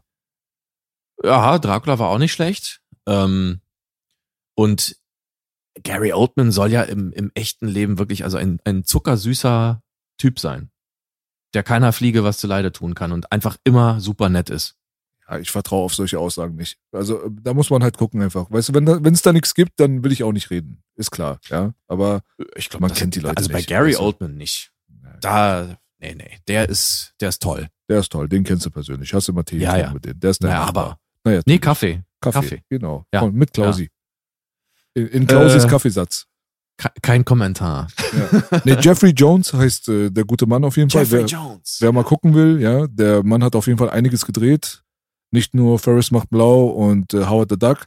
Und Mhm. äh, daran erkennt man halt ein, einfach auch, dass die Filmindustrie so mit Sexualstraftätern und so weiter kein Problem hat. Es tut mir leid. Also die, die Story ist einfach durch und der Drops ist gelutscht. Der Mann hat seinen letzten Film 2019 gedreht und zwar als äh, verurteilter Kinderschänder. Und dann muss man einfach Ei, ei, mal, ei. da muss man einfach mal auch diese, die Sachen auf den Punkt bekommen. Ja, es gibt halt einfach sehr, sehr schreckliche Zirkel dort drüben und das haben sie mittlerweile bewiesen. Ja.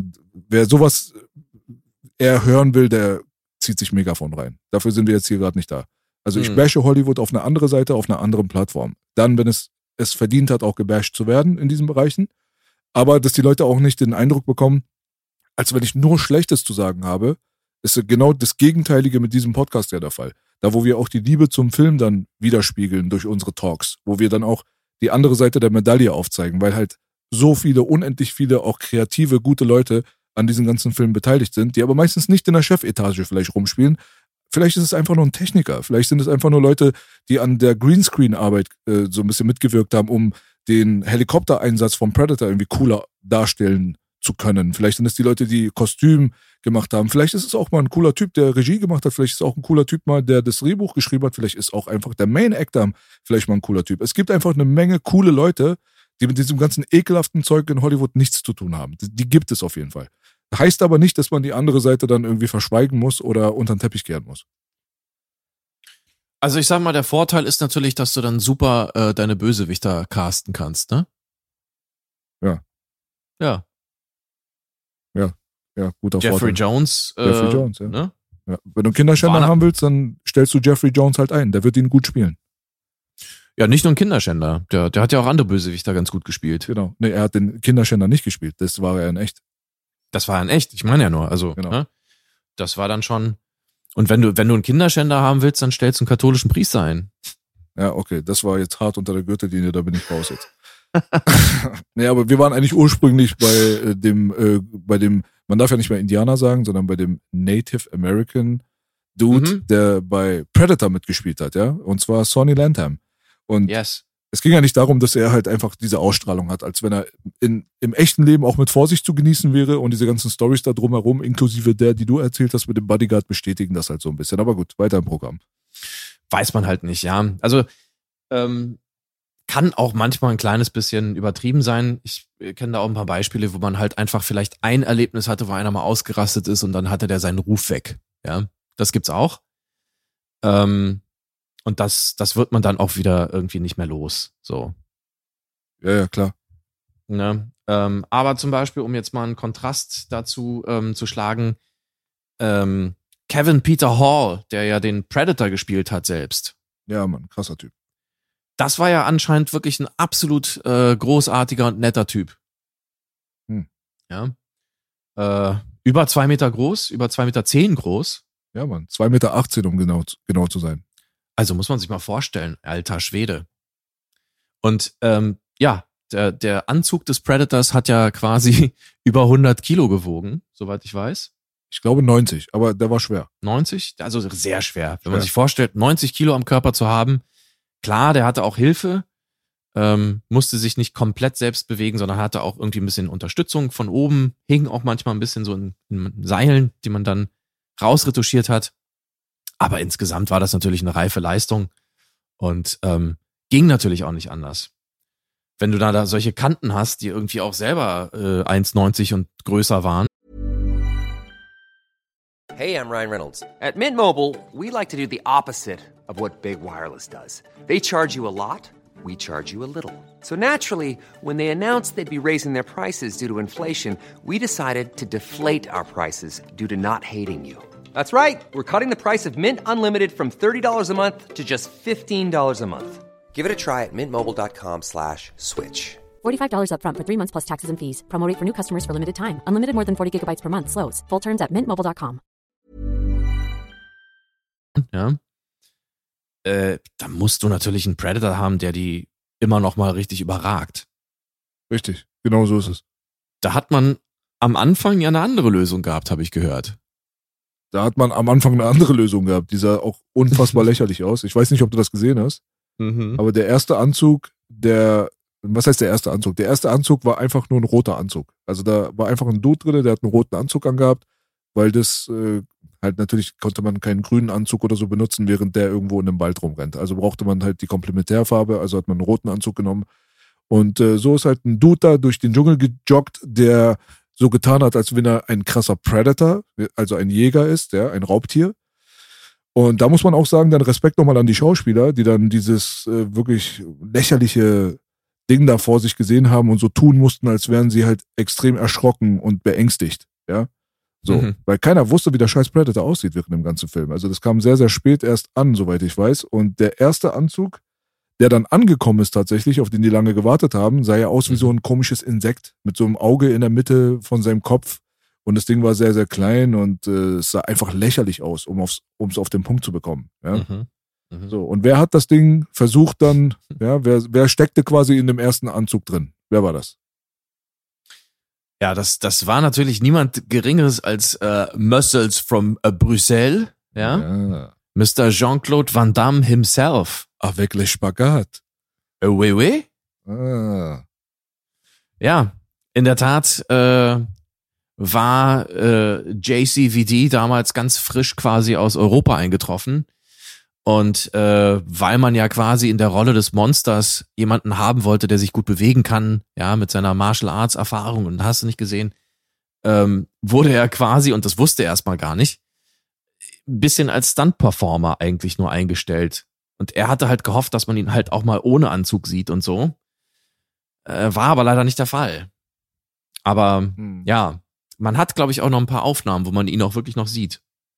Ja, da soll er irgendwie durch den Dschungel nochmal so ein bisschen springen als Stunt-Double. Aber ich habe auch gehört, dass er einfach ein Problem mit diesem Anzug gehabt hat und dass der einfach überhaupt nicht darauf klarkam, in dieser Ja. Wahrscheinlich auch wirklich belastenden Hitze dort, mitten einem Dschungel, wahrscheinlich mit hoher Luftfeuchtigkeit und so weiter, Mhm. dann diesen Anzug zu haben es soll sehr heiß gewesen sein und da hat er sich das wahrscheinlich ein bisschen anders gedacht gehabt und meinte dann, ey, das war's, Wiedersehen. Also ich glaube, ähm, es war tatsächlich so, dass das Studio ihn letzten Endes ersetzt hat. Ähm, Ah, okay. Ja, aber ich denke mal, dass wenn man selber irgendwie kündigt, dann ist es äh, wie hier, dann kriegst du kein Arbeitslosengeld, sondern du musst halt gekündigt werden. So nach dem Ah. Motto, und dann wirst du bezahlt. Und deswegen, er hat sich dann schon ein bisschen so, so verhalten, ne, dass es halt nicht mehr cool war. Ach, hat er das Und- so provoziert, sagst du, ja? Okay. Ey, Ich vermute jetzt mal ganz stark, weil es gibt schon die Berichte, dass er schon sehr stark rumgemeckert hat und was ja auch durchaus berechtigt war. Also, Ja, Ne? ja, ja. ähm, aber letzten Endes haben sie dann auch entschieden, also pass mal auf, das sieht irgendwie komisch aus. Ähm, ja, Van Damme ist jetzt nicht besonders groß Richtig. Und wir brauchen halt jemanden, der die einfach überragt. Und dann war das sozusagen die offizielle Begründung, warum sie ihn jetzt gehen äh, lassen haben, ja. Hm. Ähm, es hat einfach nicht gepasst und das hat dem, hat JCVD nicht gepasst und das war auch besser so. Ja, ja. ja. Ich glaube, die ganze Filmcrew inklusive dem Regisseur hat dem Augenblick sehr, sehr entgegengefiebert gehabt, wann endlich dieses Ding ankommt. Also, ne, dass man jetzt nicht nur einen Dude hat, der irgendwie in einem roten Kostüm da durch den Wald rennt, sondern dass Mhm. man mal wirklich auch mal weiß, ey, so sieht das Monster jetzt aus. Also in dem Augenblick, wo dieses Mhm. Paket ankam, was relativ spät wohl der Fall war, da Mhm. waren die so gespannt darauf, dass die Enttäuschung natürlich extrem groß gewesen sein muss, wo die das Ding dann ausgepackt haben und sich gedacht haben, Alter, ey, wollt ihr hier den ganzen Film jetzt irgendwie, wollt ihr den kaputt machen oder was? Weil ich meine, letztendlich das völlig abhängig auch gewesen davon, ob dieses Monster wirklich performen kann, ob das auch gut rüberkommt. Absolut. Und das war einfach nicht der Fall. Also jeder, der Bock drauf hat, der geht einfach mal ins Internet und gibt halt mal bei Google ein oder wie auch immer, YouTube, wie auch immer. Und dann könnt ihr euch das ursprüngliche Predator-Kostüm mal reinziehen. Also das ist einfach nur ein Joke, ganz ehrlich. Mhm. Ja, das ähm, war dann so enttäuschend und auch so, so unpraktisch für den Dschungel. Also mit irgendwelchen nach hinten weggehenden Kniegelenken und so weiter. Und dann musstest du da irgendwie als Schauspieler auf äh, Stelzen rumlaufen. Ja, genau. Im Dschungel, ja. Und dann irgendwie von Baum zu Baum am besten noch springen damit, so nach dem Motto. Ja, das hat natürlich nicht funktioniert, das ist klar. Ähm, und ich glaube, dann hat äh, Arnold selber gesagt, pass mal auf, äh, Freunde, wir fragen jetzt mal Stan Winston an. Mhm. Und dann haben sie es getan und der hat halt in unglaublich äh, kurzer Zeit, ich glaube in sechs Wochen oder sowas, hat er im Endeffekt dann mit seinem Team dieses äh, Outfit, dieses Kostüm entworfen, dieses Monster auch entworfen. Genau. Nach einer Idee angeblich von James Cameron. Wie Ja. sich da die Kreise wieder schließen. Ja, ja. Genau, genau. Also ich habe äh, so verstanden gehabt, die Story, dass er quasi auf dem Weg irgendwohin mit James Cameron zusammen in der Maschine gesessen hat und die ersten Entwürfe dann getätigt hat für dieses neue Predator-Monster. Mhm. Und James Cameron saß daneben und er hat sich das reingezogen und er fand das alles auch ganz cool, aber der hat halt gesagt, ey, kannst du nicht da irgendwelche so beweglichen Kiefergelenke da noch mit reinbringen, die dann noch so Zähne dran haben und so weiter und also der hat so Kleinigkeiten so ein bisschen dazu addiert, aber die äh, Idee selbst war ja ursprünglich äh, von irgendeinem Rasta-Krieger, so Rastafari-Krieger. Das sieht man ja auch an den quasi Dreadlocks, die der Predator dann quasi als Markenzeichen dann hat auf dem Kopf. Mhm. Und da wurde dann so ein bisschen, Ideen wurden hin und her geschoben und letztendlich kam man dann mit dem finalen Design um die Ecke, was dann Generationen geprägt hat, bis heute ikonisch. Absolut, absolut. Ähm, he's one ugly motherfucker. So ist es. Genau das Ja. ist er. Er ist es. Und ähm, die Beweglichkeit natürlich auch des Gesichtes und, und überhaupt generell das Design und so. Ähm, es war ganz interessant, wie sich Stan Winston da dazu geäußert hat, weil er ja so ein bisschen drauf angesprochen wurde, so, okay, ähm, du hast jetzt irgendwie dieses Kostüm entworfen, aber letzten Endes ist es ja doch wieder irgendwie ein Mann in einem Anzug. Ne? Mhm. Es war immer dieses Man in Suit. So. Ja, ja.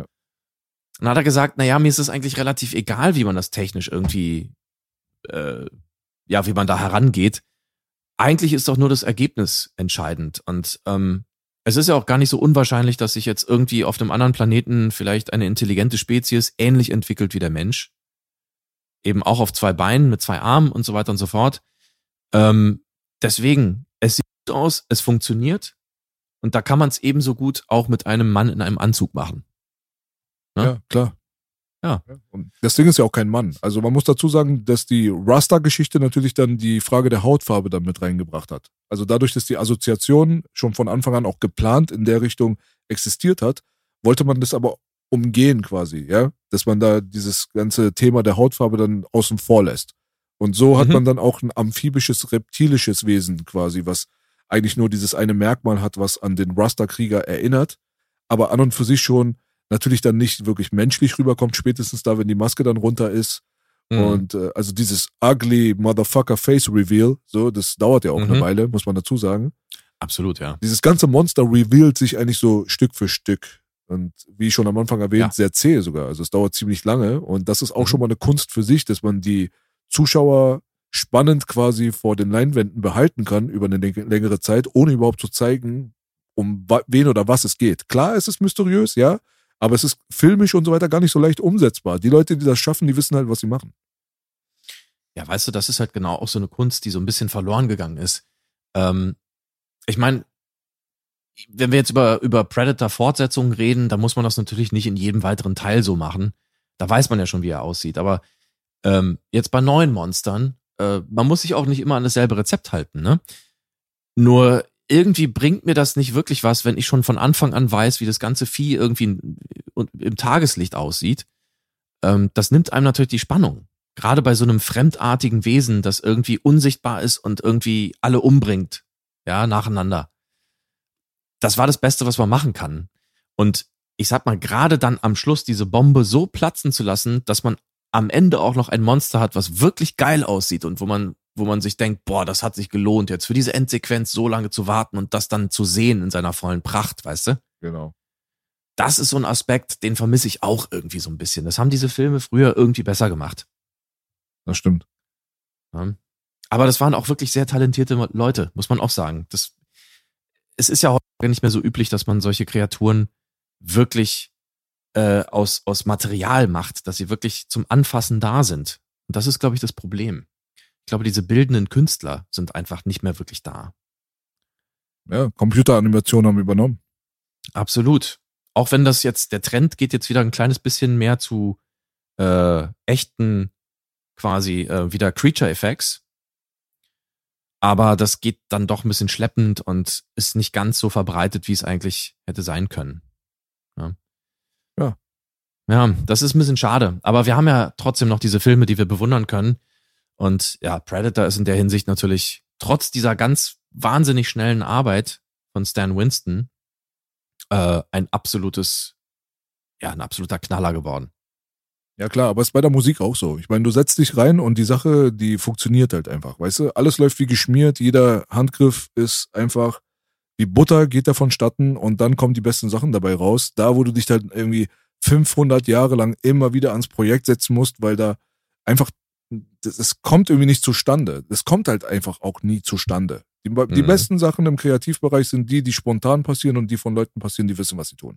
So, in dem Augenblick, wenn du dich Ja. quälen musst und wenn dann eine lange Zeit vergeht und du popelst und schraubst und popelst und schraubst, weil du unzufrieden bist, ja, dann ist es Mhm. sehr, sehr oft auch einfach der richtige Weg, das Ding zu verwerfen.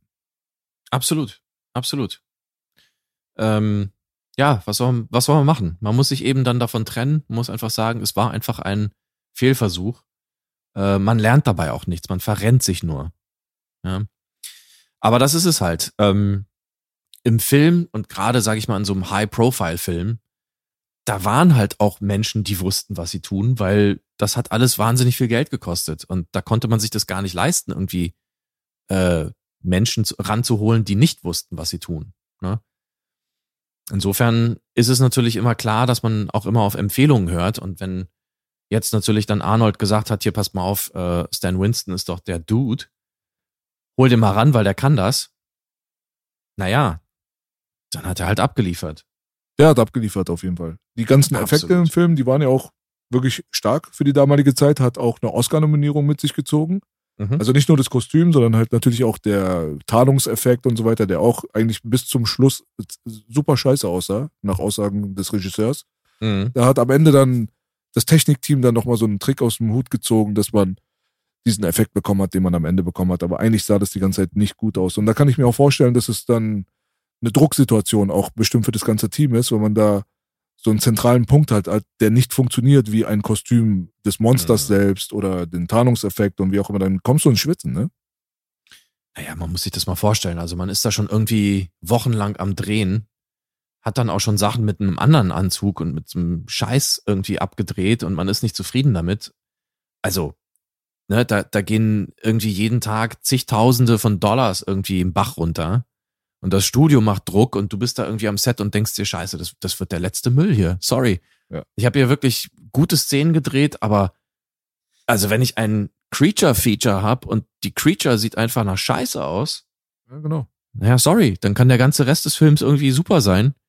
Aber das wird die Zuschauer wirklich abtören und dann habe ich, dann habe ich nix. Dann habe ich Kacke. Absolut. Ja. Ja. Aber am Ende haben sie es dann gut hinbekommen, sogar sehr gut hinbekommen. Oscar-Nominierung für die Effekte. Mhm. Haben dann verloren gegen die Reise ins Ich, Mhm. was wirklich auch ein sehr starker Film ist. Sehr Absolut. bedauerlich, dass dieser Film so untergegangen ist eigentlich. Also es ist keiner von den 80s-Filmen, der den Jump in diesen Kultkreis bekommen hat der heutigen Zeit. Es gibt nicht mal eine Blu-ray von dem Scheiß. Also ist relativ Wirklich. unbekannt. Äh, In der neuen Generation, die dann die alten Filme nachholt, ist es nicht der Film, den du genannt bekommst. Ja, das stimmt, aber dass es keine Blu-ray dazu gibt, das ist ja, das ist ja furchtbar. Also es war ja trotzdem ziemlicher, also wirklich ein A-Lister. Ja, definitiv. Es gibt so den ein oder anderen Film, der hat es nicht in die moderne Zeit aufs moderne Medium geschafft. Und das ist einer der bemerkenswerten, äh, nennenswerten Filme. So, Wow. weißt du, das war wirklich ein krasser Film. Das war gut, der war unterhaltsam, der war ein Blockbuster, der hat Geld eingespielt, aber irgendwie kein Plan. Keine Ahnung. Naja, also Wahnsinns-Tricktechnik für damals. Absolut. Naja, und auch lustig und gut und ja, wie du schon gesagt hast, also sehr großes Highlight. Ja, Mann. Ja, ich habe mir da die DVD dann besorgt, weil die Blu-ray Mhm. nicht existiert und ja, damit kommt man dann halt so ein bisschen über die Runden. Aber wenn man das gute Ja. Bild jetzt mittlerweile gewöhnt ist, dann ist es ein bisschen tricky. Sowas wie zum Beispiel Mhm. ähm, True Romance zum Beispiel. Sieht Mhm. unfassbar scheiße aus auf DVD. Unfassbar scheiße. Also ich würde mir da Mhm. die VHS wahrscheinlich sogar lieber geben, ja. Aber Ja. die Blu-ray gibt's halt nicht. Es gibt nur eine Box, die das ist die 20 Jahre Tarantino Box oder so ein Scheiß, also Mhm. 20, 30 Jahre, wie auch immer, seine Jubiläumsbox und wenn du diesen Film haben willst als Blu-ray, dann hast du entweder diese Box oder gar nicht auf Deutsch. Anders geht's gar nicht, ja? Abs absoluter Wahnsinn. Das gibt's ja gar nicht. Genau. Und äh, einzeln kannst du vergessen. Und die Box selber kriegst du auch nicht mehr. Außer du findest die für einen sehr, sehr hohen Preis irgendwo dann im Internet halt, ne? Also, das ist, das sind so unerklärliche Lücken, sage ich mal. Ähm, kann man sich gar nicht vorstellen. So, weißt du, es gibt alles irgendwie und es gibt von allem zu viel. Aber dann äh, von True Romance gibt's keine Blu-ray und ähm, von Die Reise ins Ich gibt's auch keine. Er ist schon hängen geblieben. Auf der anderen Seite hast du dann Ja. Predator halt, den hast du auf der Blu-ray Mhm. und wünschtest dir eigentlich, wenn du dir das mal genau reinziehst, dass du da wenigstens eine alternative Version hättest, weil die Version auf der Blu-ray, die ist halt auch nicht geil. Mhm. Da hat man die Nachteile, also die Vorteile der Technik heutzutage hat man zu einem Nachteil gemacht, einfach durch schlechte menschliche Entscheidungen. Ja? Mhm. Und äh, hauptsächlich geht es eigentlich darum, dass die Blu-ray-Version, dadurch, dass der Film sehr körnig war im Ursprung, weil man Mhm. dort falsche Filmrollen Rollen benutzt hatte, angeblich für die Kameras und äh, immer wieder Mhm. Struggle gehabt hat, war die Körnung des Original Predators ziemlich stark, sogar für die 80s. Und was hat man auf Mhm. der Blu-ray gemacht? Man hat so stark denoised, dass Mhm. man ein ultra cleanes Bild dadurch generiert hat, wo teilweise, zum Beispiel bei der Anfangsszene, wo Arnold und Carl, Weathers das erste Mal aufeinandertreffen, Mhm. da sehen, da sehen, da sieht die Haut teilweise aus wie Wachs oder wie Latex oder Gummi, irgendwie unecht. Ja, das ist einfach Mhm. weich, unecht. Es wirkt halt einfach nicht cool. Und dadurch, dass du komplett das ganze Rauschen rausgenommen hast, nimmst du dem Film dann natürlich auch seinen Vintage-Charakter. Das bemerkst du in dem Augenblick dann erst wieder, wie charmant das teilweise ist, wenn du dir das Bonusmaterial reinziehst, wo dann natürlich nicht so high-tech gegradete Sequenzen da sind. Das sind dann auch teilweise deleted Scenes und so weiter, die Sachen, die es nicht ins, äh, in, den, in den finalen Film geschafft haben. Mhm. Und die haben diese Körnung halt noch drauf. Na klar sehen die dirty aus, na klar ist das nicht clean und äh, nicht 2023, jetzt in Anführungsstrichen, aber es hat Ei. Und das ist das halt, was mir fehlt. Die Mhm. Eier fehlen mir in dem Augenblick. Halt dieses super cleane Bild, das kann hier und da mal einen guten, das kann vorteilhaft sein. Mhm. Aber nicht als einzige Option für mich. Ganz ehrlich, nein. Also wenn ich mir so eine Blu-ray kaufe und da hat jemand sich da total ausgelebt und den Denoiser auf 100% gestellt, ja, Hm. dann würde ich mir echt wünschen, dass da wenigstens ein Vintage-Cut drauf wäre, einfach für die Leute, die da Bock drauf haben, dieses alte Gefühl von damals, was einfach gerechtfertigt war. Wir haben diesen Film aufgrund äh, von gewissen Tatsachen gefeiert, so, ja. Das ist, Mhm. das ist ein Meilenstein. Und wenn du irgendwie, egal wie, ja, Hardcore in einen Meilenstein eingreifst, ob das Musik ist oder ob das Film ist, spielt überhaupt gar keine Rolle. dann nimmst du der Sache einfach ein Stück von dem, was es ausgemacht hat. So. Mhm. Und das ist das, was ich auf jeden Fall bemängele. Das ist genauso wie bei Big Trouble in Little China. Das ist das Problem sehr, sehr viel kleiner. Zu dem Film kommen wir auch nochmal irgendwann. Hundertprozentig. Mhm. Ja. Mhm. Aber wenn du dir Big Trouble in Little China auf der Blu-ray reinziehst, ist der Mhm. cool und der hat diese Probleme vom Predator nicht. Aber es gibt halt Sequenzen, die du dir im Bonusbereich angucken kannst, Die sind auch HD, muss man dazu sagen. Aber da Mhm. siehst du halt noch die Sättigung des Filmes und du siehst halt noch so, so ein bisschen was von der Filmrolle, ja. Und Mhm. ich persönlich hätte mir den Film lieber so angeschaut. Wenn ich jetzt quasi was zu sagen hätte in dieser Industrie, dann wäre das bei Blu-rays zum Beispiel, spätestens bei den 4K Blu-rays hier, die Unmengen an Geld kosten. Die sind ultra teuer.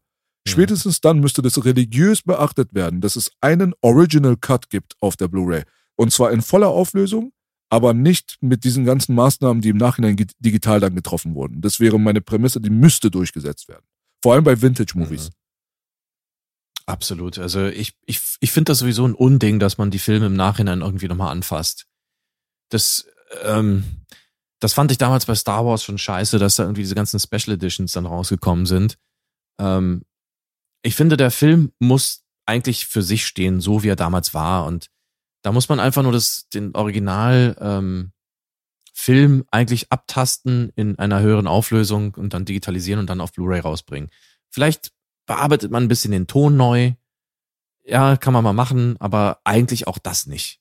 Ähm, das sind alles so ein bisschen, wie soll ich sagen, Relikte einer gewissen Zeit. Das sind ja auch irgendwie, ja, die, die, die leben dann im Kontext ihrer Originalqualität das Leben, was sie eigentlich ähm, mitbekommen haben von ihren Schöpfern. Genau. Ja, das äh, finde ich scheiße, sowas. Also selbst so kleine Sachen wie, oh, wir, wir machen jetzt mal irgendwie, drehen jetzt mal die Sättigung runter oder oh, wir denoisen jetzt mal den Shots, merkt ja eh keiner, aber es sieht dann besser aus. Nee, nee. Ja. Ist scheiße. Finde ich nicht gut. Ja, man nimmt der Sache Beispiel- teilweise den Spirit, leider. Ja, absolut, absolut. Also es gibt dann auch äh, gute Beispiele. Ähm, es gab ja lange Zeit zum Beispiel von ähm, Tanz der Teufel 2, Hm. äh, auch vom ersten Film tatsächlich, ähm, gab es auch keine guten Versionen. Da sah teilweise dann auch die VHS besser aus als die DVD-Abtastung und so. Hm. Und ähm, beim ersten Teil haben sie leider ein bisschen digital reingepfuscht. Das, das ist absolut scheiße. Aber mh, der Rest des Filmmaterials ist halt einfach von der Original-Filmrolle sozusagen digitalisiert worden und das sieht einfach spektakulär aus. Also im Vergleich zu dem, was man so kennt von den ganzen DVDs früher. Hm, Äh, okay. Und das beste Beispiel, finde ich, dabei ist jetzt ähm, bei The Thing. Da gibt es eine Blu-ray-Edition, die jetzt, sage ich mal, ich glaube vor zwei Jahren oder drei Jahren rausgekommen ist. Mhm. Äh, und das war auch wirklich eine Neuabtastung, wo sie eigentlich gar nichts angefasst haben, außer eben das so zu machen, dass sie einfach nur in, in der besten Qualität abgetastet haben. Weil der Film sieht ja an sich schon sehr, sehr gut aus. Und ähm, auf der Blu-ray sieht er einfach fantastisch aus, dadurch. Ja, Also der ja. sieht so aus, als würdest du ihn damals im Kino gucken. So. Genau so muss es sein. Genau so muss es sein. Und ähm, die sollen mal wirklich die Finger davon lassen. Also dieses Ganze im Nachhinein irgendwie noch Fehler ausmerzen und so. Na, dann hast du halt dein falsches Filmmaterial für die B-Roll gehabt.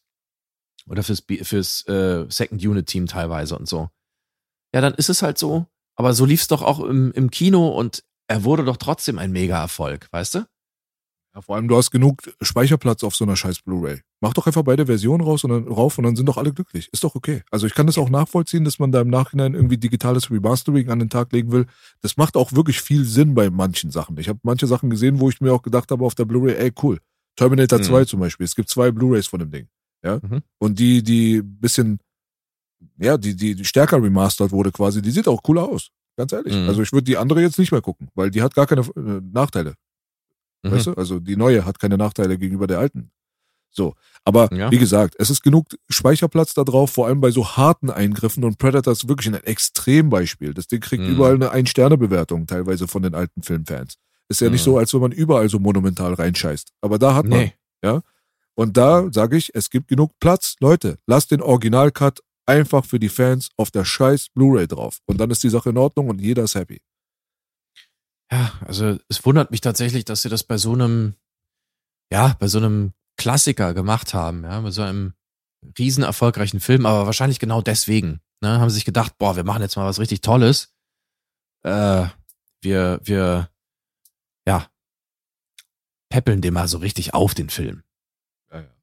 Ja. Ist Aber- halt einfach mal schiefgelaufen. Das ist es. Und man muss dazu sagen, dass es immer wieder neue Versionen von Blu-rays gibt. Also Mhm. es gibt von einem Film nicht immer nur eine Blu-ray, sondern es gibt über die Jahre verteilt meistens, vor allem von den Blockbustern, mehrere.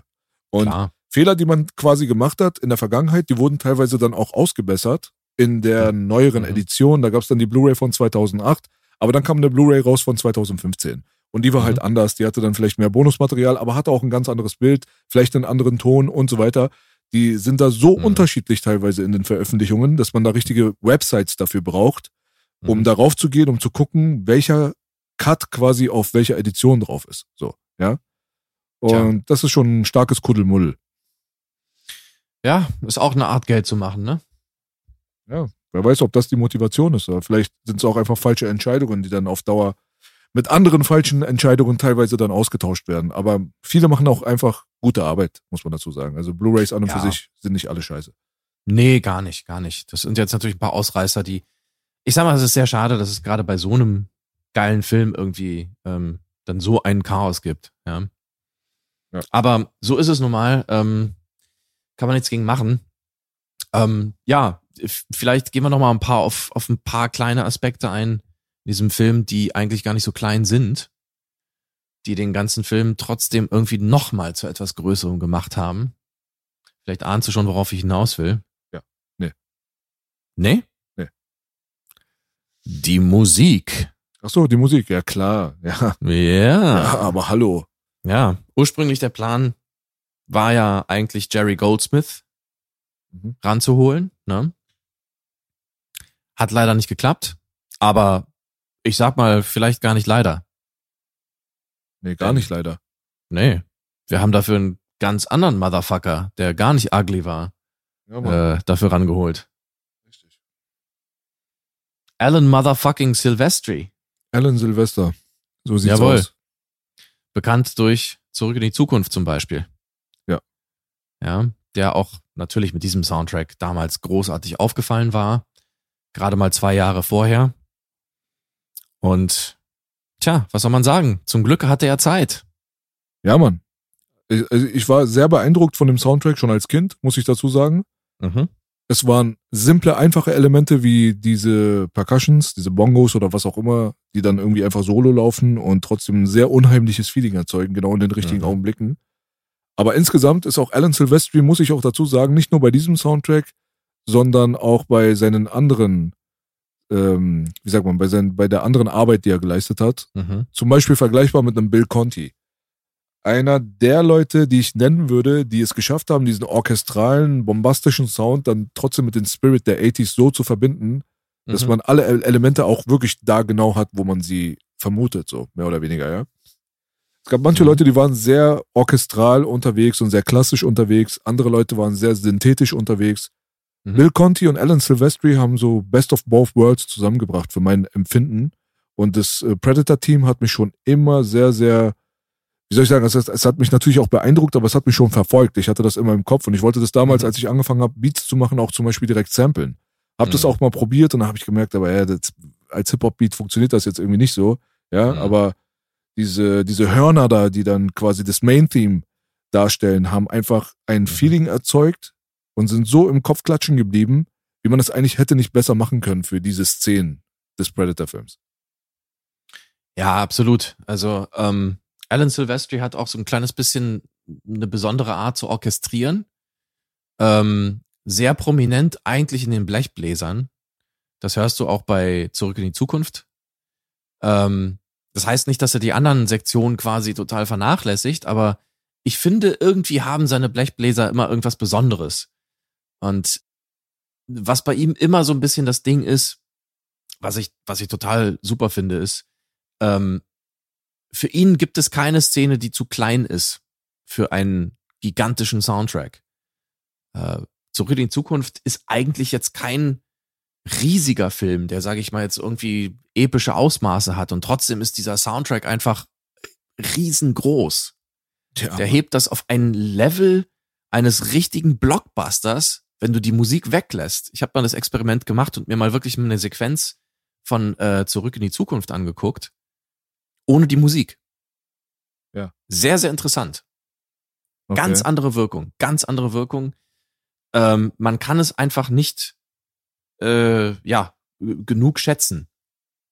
Und wie du schon vorhin gesagt hast, also jetzt im Vergleich zu Robocop zum Beispiel, der ja doch wirklich eine Zukunftsvision ist. Es geht um eine ganze Stadt, eigentlich ja fast schon um die Welt so gesehen, aber es geht zumindest um die große Stadt, wo was passiert mit den ganzen großen Themen und so weiter und so fort. Hier hast du das halt nicht. Du bist in einem Dschungel. Die Situation ist eigentlich beklemmend. Sie ist eng. Genau. Deswegen vermute ich mal auch so ein kleines bisschen diese Close-ups, weil das ja immer so ein kleines bisschen klaustrophobischer wirkt. Ne? Mhm. Ähm, und trotzdem hast du diesen riesen Score und er passt. Absolut. Also da sieht man halt einfach die, die Magie der Musik, die da irgendwie ihre Wirkung entfaltet und das Ganze zu einem, ja, zu einem, zu einem, zu einer Fusion werden lässt, die natürlich zusammen mit diesen unvergesslichen visuellen Eindrücken einfach ein Erlebnis darstellt. Das kannst du nicht mehr vergleichen. Da ist es auf jedem, äh, in jeder Sektion einfach hochprofessionell und einfach die krassesten der krassesten sind da am Werk gewesen. Ne? Kann man so genauso sagen. Also dem ist auch nichts mehr hinzuzufügen. Ja. Insofern, der Soundtrack auch ohne Film natürlich absolut empfehlenswert. Wie immer die Empfehlung. Ähm, sehr inspirierend Hm.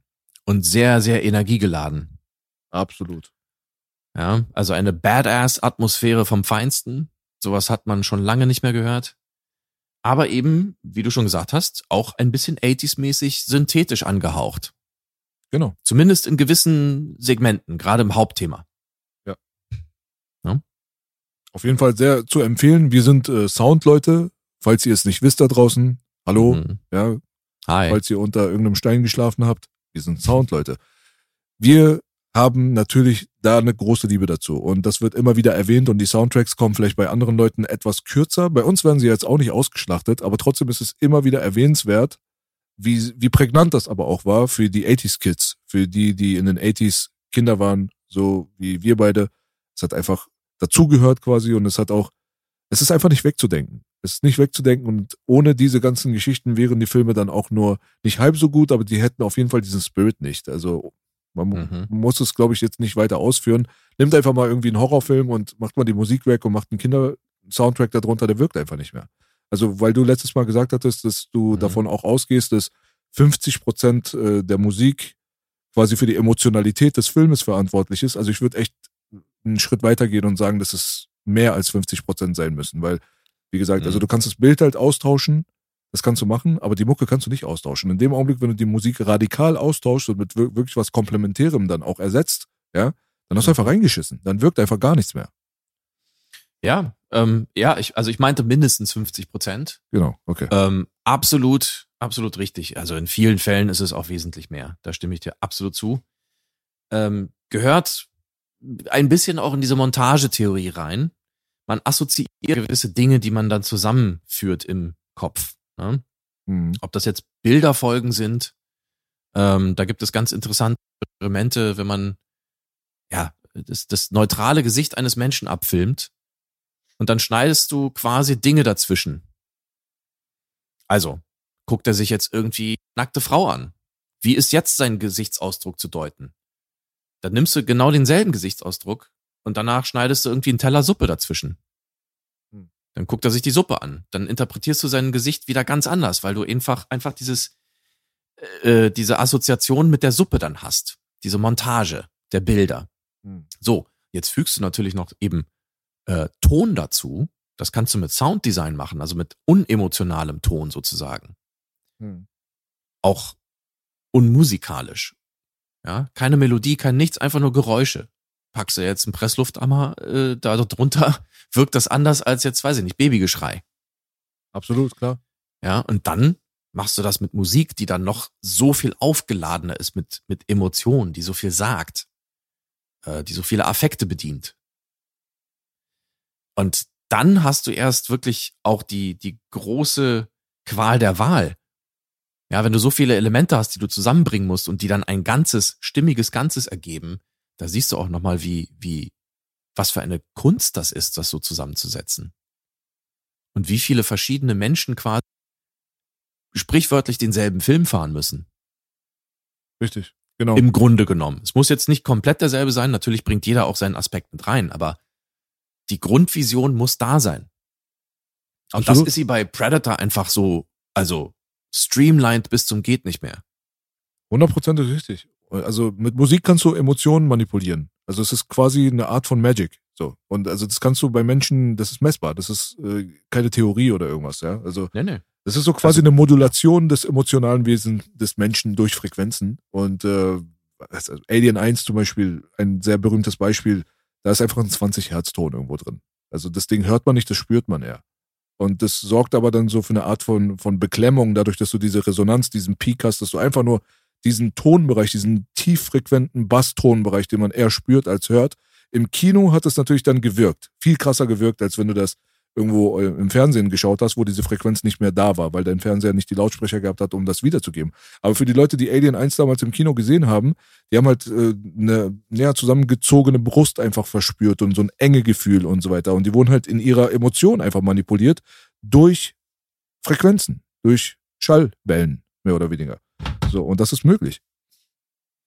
Ja, also das ist dann sozusagen nicht unbedingt der musikalische, vielleicht eher so der psychoakustische Aspekt. Da kannst du natürlich manipulieren, absolut. Ich glaube auch in No Country for Old Men und sowas ist das, das passiert in viel, vielen Filmen. Mhm. Ähm, ganz klar.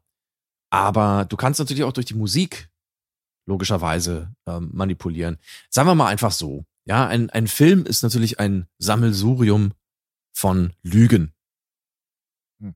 Es ist eine, eine meisterhafte, also im, best, im besten Falle meisterhafte Manipulation. Wenn ein Film Hm. gut ist, ne, dann ist es eine Lüge, die man sich gerne anguckt Hm. und anhört.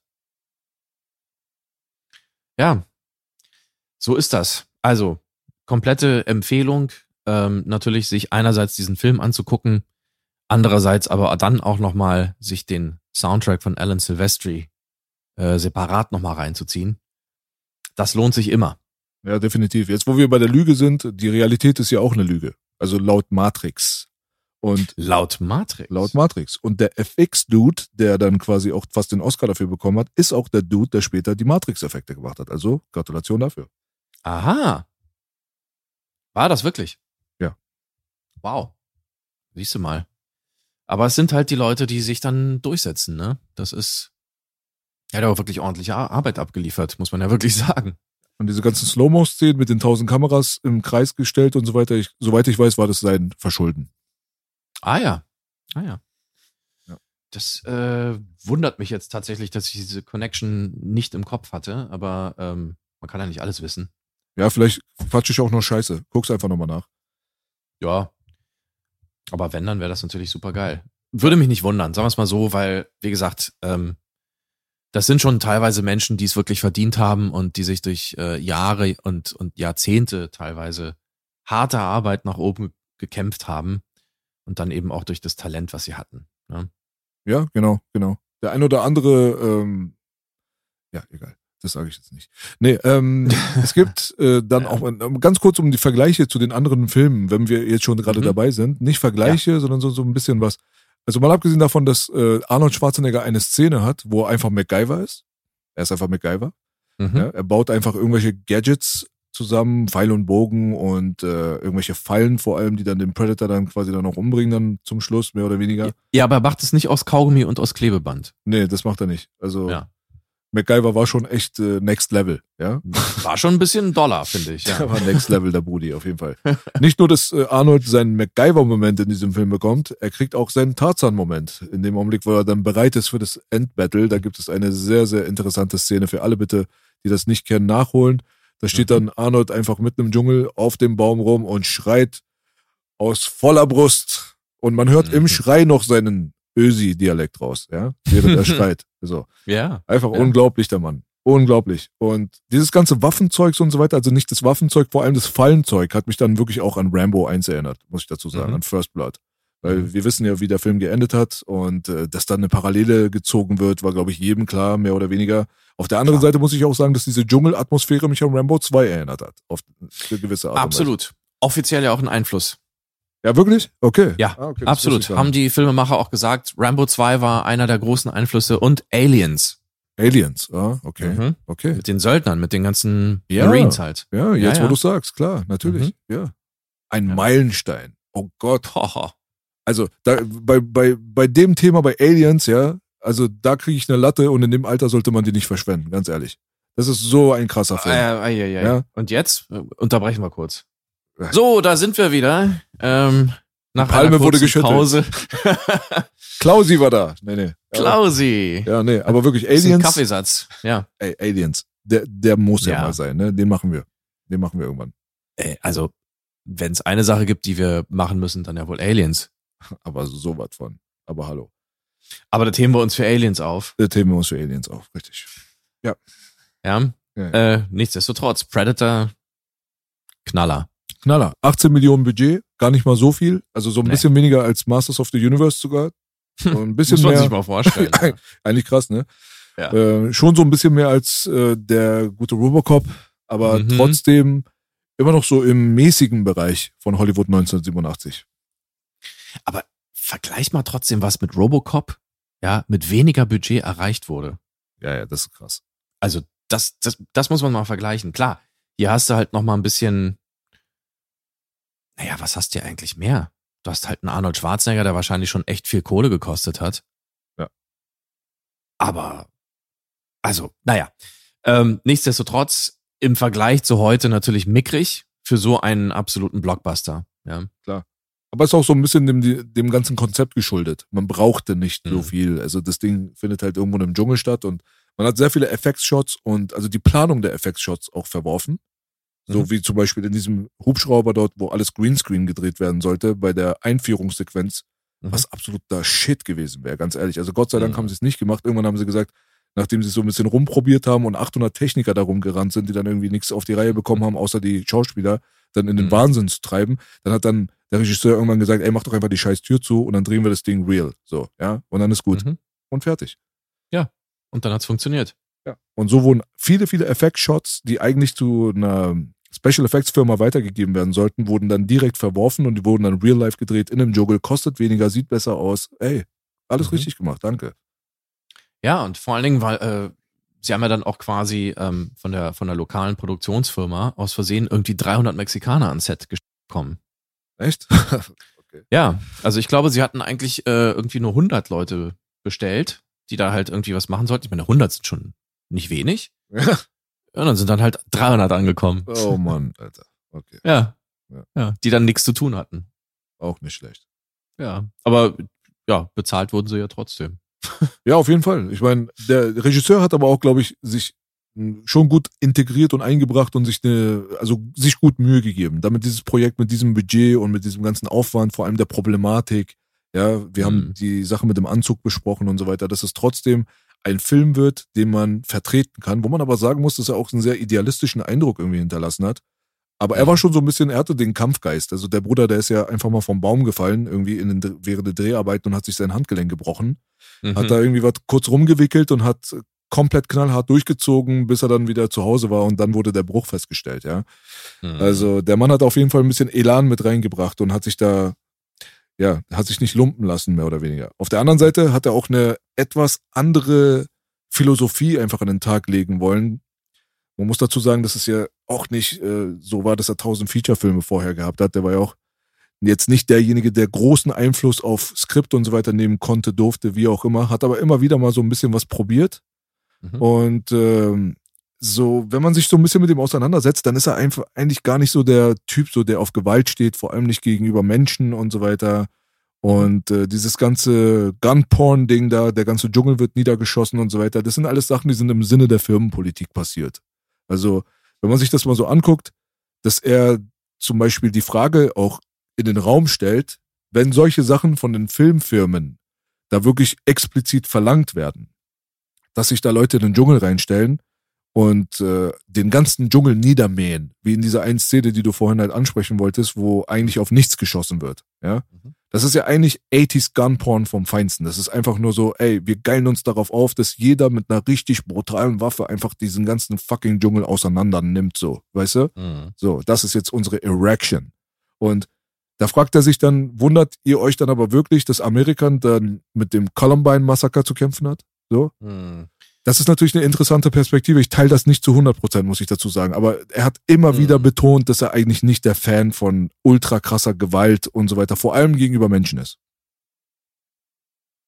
Also, soweit ich weiß, hat er ja auch gesagt, dass eigentlich diese Szene, wo die da äh, quasi ins Nichts schießen, so ein kleines bisschen sein Peace-Statement war. Weil das nun mal die, die dickste Ballerszene war. Ne? Aber sie haben nichts getroffen. Genau. Das war halt so das Ding. Ne? Also jeder hat jetzt irgendwie darin, darin wahrgenommen, halt diesen, diesen, wie du schon gesagt hast, ja irgendwie Gunporn und, und ganze, die Wummen, die da irgendwie abgefeuert werden, auch diese, allein diese Minigun war ja schon unfassbar. Ähm, aber ja, insgeheim, er wusste halt, ja, da wurde nichts getroffen, sie bringen nichts, die Waffen. Das ist die eigentliche Message hier. Mhm. Aber ja, gut. Ähm, insgesamt muss man aber trotzdem sagen, Predator ist jetzt nicht der Message-geladene Film. Nee. Er hat eine sehr simple Message, ein sehr simples Thema, äh, dass man einfach manchmal, also ganz im Sinne des Regisseurs eigentlich, ähm, auf Waffen verzichten muss und auch mal sein Hirn benutzen muss. Weil Mhm. einem die physische Überlegenheit oder die vermeintliche physische Überlegenheit eben nicht weiterhilft. Ja. Ja. Und nicht mal Arnold. Arnold kann sich gegen diesen fucking Predator irgendwie durchsetzen, den Predator. Den Predator, So. der Superhero Arnold schafft das nicht mal so richtig. Nee, nicht mal der schafft das. Deswegen, du, du darfst es nicht nur hier haben, sondern auch hier. Ja. So, jeder denkt sich jetzt die Gesten, die ich dabei mache. Ja, ja. Ja? Zeig's auf deinen Schritt. Ich zeige, ich sag's nicht. Okay. okay. Ich- ich sag's okay. einfach Ich nicht. vermute. Nee. Alles klar, okay. Okay. Stell's dir einfach vor. Nee. Ja. Und so ist das. Ich weiß nicht. Was siehst du noch in diesem Film? Ähm, ich sehe, ja, wir haben eigentlich so gut wie alles abgehandelt, wenn du mich fragst. Ja, so wie du gerade schon angesprochen hast, das hat den Predator noch beeindruckender gemacht, dass nicht mal Arnold ihn killen konnte am Mhm. Anfang, ja. Und das hat Arnold noch beeindruckender gemacht, dass er derjenige war, der ihn am Ende dann quasi gekillt hat. So, Win-Win-Situation mehr oder weniger. Man hat sich gegenseitig aufgeschaukelt. Ne? Ja, aber nicht wirklich. Er hat ihn ja nicht gekillt. Er hat ihn nicht gekillt, aber er war dafür verantwortlich halt, dass er aufgegeben hat. Das kann man sagen. Aber er hat ihn eigentlich ja verschont, weil eigentlich hat er ihn mit dem Stein dann nochmal erschlagen wollen. Und dann hat er gesehen, der ist fertig, Hm, der kann nicht mehr und dann hat er den Stein sinken lassen. richtig. Und dann kam die legendäre Szene mit dem Gadget dann- am Arm halt, ne? Dann kam die äh, Wrist Nuke. Ja, ja. Ja. Ja, über den Nuke-Effekt, da haben wir ja am Anfang schon drüber gesprochen, da kann man sich drüber streiten, ob das ein bisschen mickrig ist für eine Nuke, aber gut, es sah Ja. einfach geil aus, ja, und das ist Haarspalterei der Rest. Na, es gibt ja auch, es gibt ja auch strategische Atomwaffen, die tatsächlich sehr klein Hm. äh, sind und auch nicht so einen so einen riesen Radius dann haben. Also ja, vielleicht kann man da argumentieren, dass die ja durchaus als äh, interstellar reisende Spezies auch wussten, wie sie halt eine Mini-Nuklearwaffe zünden konnten. Okay, einigen wir uns darauf. Äh, Ja. Wie gesagt, Aber der ist ja gute, eigentlich auch egal. ja, der gute äh, Kevin Peter Hall, der Mann mit den 2,18 Meter, hat auf jeden Fall eine gute Leistung gebracht. Also nicht nur, dass Oh er ja. groß war, sondern er hat auch die, er hat den Predator sehr gut verkörpert. Ne? Also es ging ja da auch dann quasi Mhm. um die Körpersprache. Und die Körpersprache wurde auch sehr gut übermittelt. Ja. Und dadurch, dass er sich dann diese, diese, diese Tortur, es ist ja eine Qual, ja, so einen Anzug anzuhaben, 90 Kilo mitten in irgendeinem Dschungel da rumzuhopsen, ja, das ist schon Mhm. nicht der einfachste Job. Und da hat ihm dann der Regisseur dann einen kleinen Gefallen getan und ihm erlaubt dann auch mal sein Gesicht zu zeigen. Also ein kleines Gadget für die Leute da draußen. Kevin Peter Hall, der Mann mit 2,18 Meter, ist auch der Pilot in der Anfangsszene im Helikopter. Da sieht man Ich sein Face. sagen, das, ist- das ist der One Ugly Motherfucker Das ist der One Ugly Motherfucker in seiner schönen Form. an seiner schönen Frau. Nee, ich dachte, Kevin Peter Hall ist halt einfach der mit diesen vier Krallen in der Fresse. Ja, ja. Ja, ja. Die, die haben halt einen gefunden. Das- Die haben sie halt gecastet. Ja, genau. Na, gut, gut, dass es nicht Jean-Claude war am Ende. ja. Naja, gut. Jean-Claude hätte einen Spagat gemacht, verstehst du? Das, Ja. Stell dir mal vor, der Predator, der macht so Ja. Spinning Kicks und so einen Scheiß. ja, wieso nicht? Dann wäre der Film auf jeden Fall direkt direkt bergab gegangen. Ja, Der wäre in der Tonne gelandet, ja. auf jeden Fall. Und wäre dieses ursprüngliche Monster benutzt worden, dann auch. Also sind wir eigentlich ganz froh, dass da ein Ja. Sehr interessanter Film rausgekommen ist. Also ich muss dazu sagen, bemerkenswert ist, dass es kein Actionfilm im klassischen Sinne ist, sondern der hatte halt diese Mystery- und Horror-Science-Fiction-Elemente. Man hatte Absolut. das Gefühl, als wenn dort jemand gejagt wird. Der Predator war sowas wie Michael Myers. Das war jetzt nicht so, ich habe da einen Antagonisten, der ist ein Drogendealer und ich bin ein Cop und dann gibt's da ein paar Sachen und am Ende erschießt man dich oder so. Man ist nicht auf Mhm. Augenhöhe. Da ist Mhm. einfach einer der Jäger und einer ist der Gejagte. Also mehrere sind die Gejagten. Am Ende bleibt nur noch einer übrig. So. Mhm. Aber vor allem dieser Aspekt hat den Predator zu was Besonderem gemacht in den 80er Jahren, finde ich, weil es halt eine Verschmelzung war zwischen dieser Fantasy-Horror-Geschichte und dem klassischen Action-Shooter-Scheiß, den man halt kannte von Arnold und Konsorten. Mhm. Das war so, so ein bisschen das Alleinstellungsmerkmal. Auf der anderen Seite war er ein Ticken brutaler als die restlichen Sachen, die man kannte. Mhm. Also Exekutionsszenen, die wirklich sehr explizit waren teilweise, wo man halt Kameraeinstellungen gehabt hat, von unten den Schädel von hinten gesehen hat und dann wurde das Ding halt zerdeppert und da gab es eine Blutlache auf der Kamera drauf. Oder Mhm. einfach ein Ober, offener Oberkörper, wo man die Rippen gesehen hat und so weiter. Der Predator Mhm. ist auf jeden Fall ganz hässlich zur Sache gegangen. Ganz hässlich. Ja. Oh ja. Und äh, das ist auch nochmal so ein Aspekt, den ich da nochmal betonen würde zum Schluss. Auf der anderen Seite muss ich aber sagen, ist es nicht mein Arnold Schwarzenegger-Film. Also das wird jetzt vielleicht den einen oder anderen ein bisschen überraschen. Aber der Predator ist nicht der Film, den ich mir regelmäßig reinziehe. Das ist er nicht. Mhm. Also wenn ich Mhm. an die Arnold Schwarzenegger-Filme denke, die ich als Kind gefeiert habe, da habe ich den Predator hier und da eher gemieden. So, weil es war einfach ein bisschen zäh und es war mir ein bisschen Mhm. zu Horror, Mystery und man sieht den nicht und Mhm. Mhm. so, wenn man das jetzt einmal durch hat, dieses Feeling, dann ist es nicht der Film, der mich immer wieder dazu animiert hat, jetzt nochmal die Videokassette reinzuschmeißen oder wenn er im Fernsehen gelaufen ist, zu sagen, ich setze mich jetzt davor, weil die Atmosphäre auch sehr beklemmt war und als Kind Mhm. ist es ein bisschen schwer verdaulich gewesen, auch hier und da mal, wenn man vielleicht alleine zu Hause war und der lief so, da hatte man nicht dieses selbe Feeling wie bei zum Beispiel Terminator 2 oder so, der halt ein bisschen massenkompatibler auch irgendwo war und der halt auch ein bisschen mehr straightforward war, wo mehr passiert ist, einfach mehr Mhm. Diversität einfach so im Screenplay quasi existiert hat. So. Mhm. So, deswegen muss ich sagen, ist äh, Predator ein absoluter Meilenstein, aber ist nicht einer meiner Lieblingsfilme.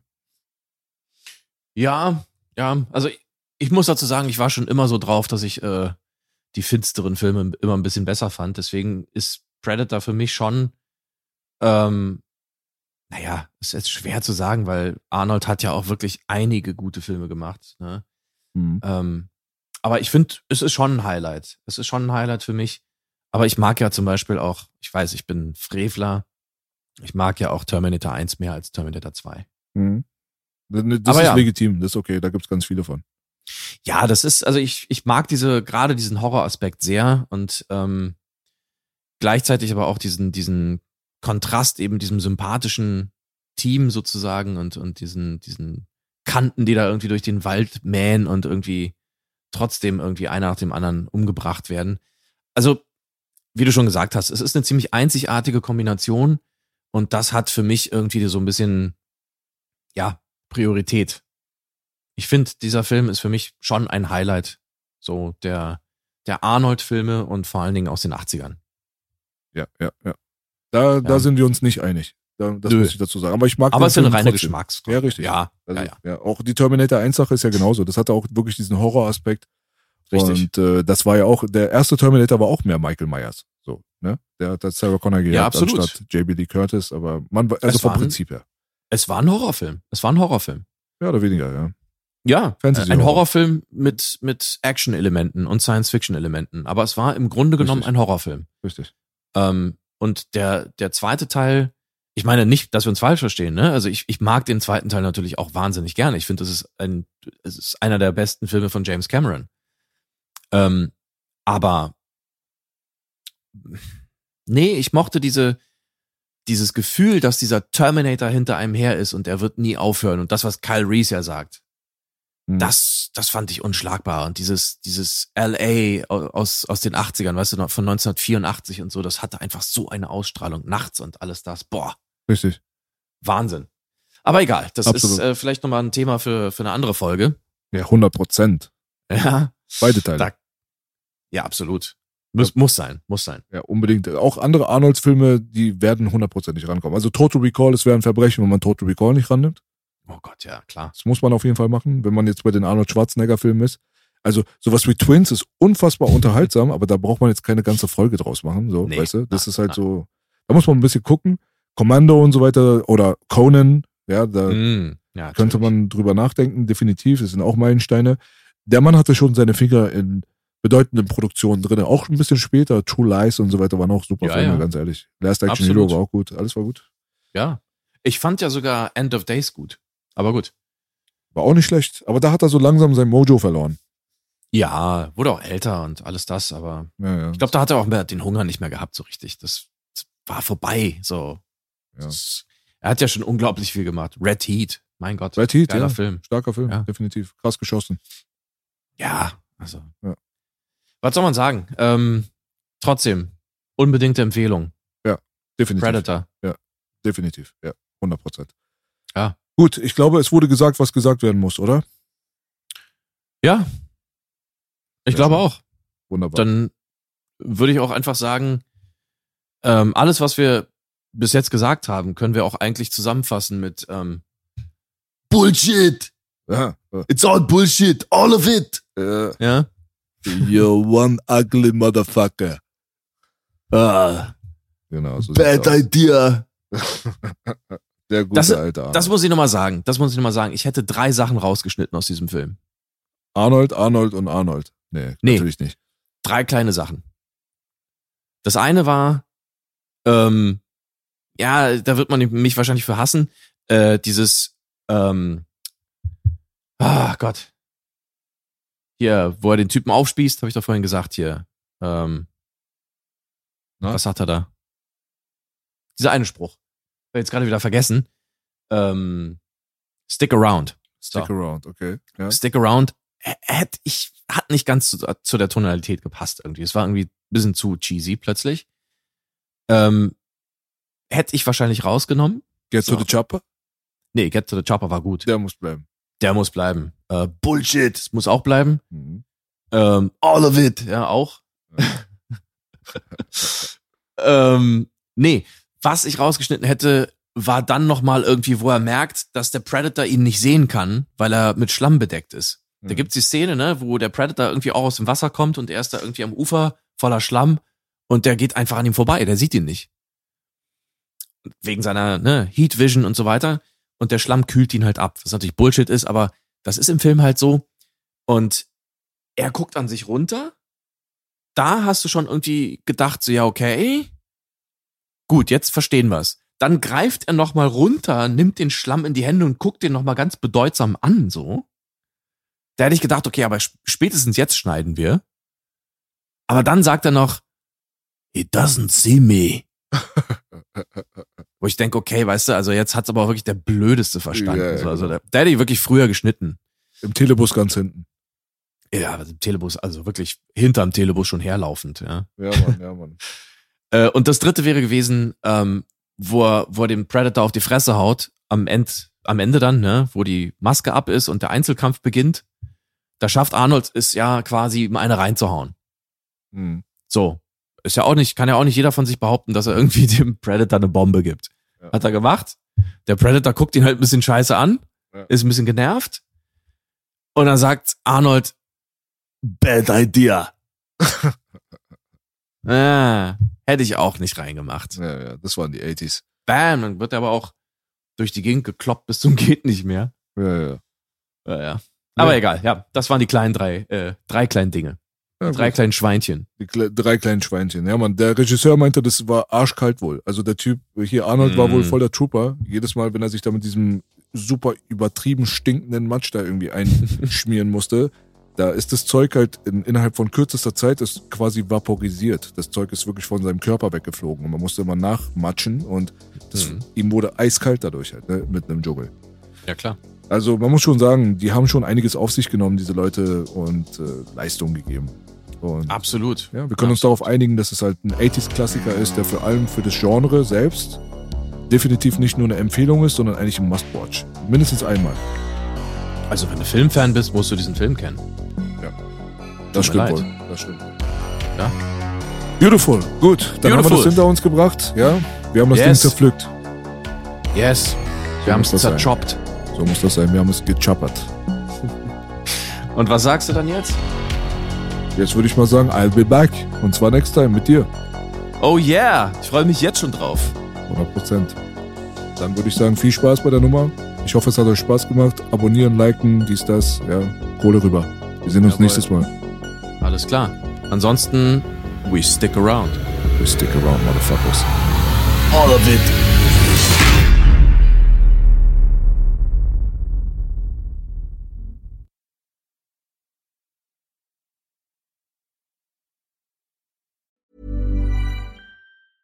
Planning for your next trip? Elevate your travel style with Quince. Quince has all the jet setting essentials you'll want for your next getaway, like European linen, premium luggage options, buttery soft Italian leather bags, and so much more. And is all priced at 50 to 80% less than similar brands. Plus, Quince only works with factories that use safe and ethical manufacturing practices. Pack your bags with high-quality essentials you'll be wearing for vacations to come with Quince. Go to quince.com slash pack for free shipping and 365-day returns.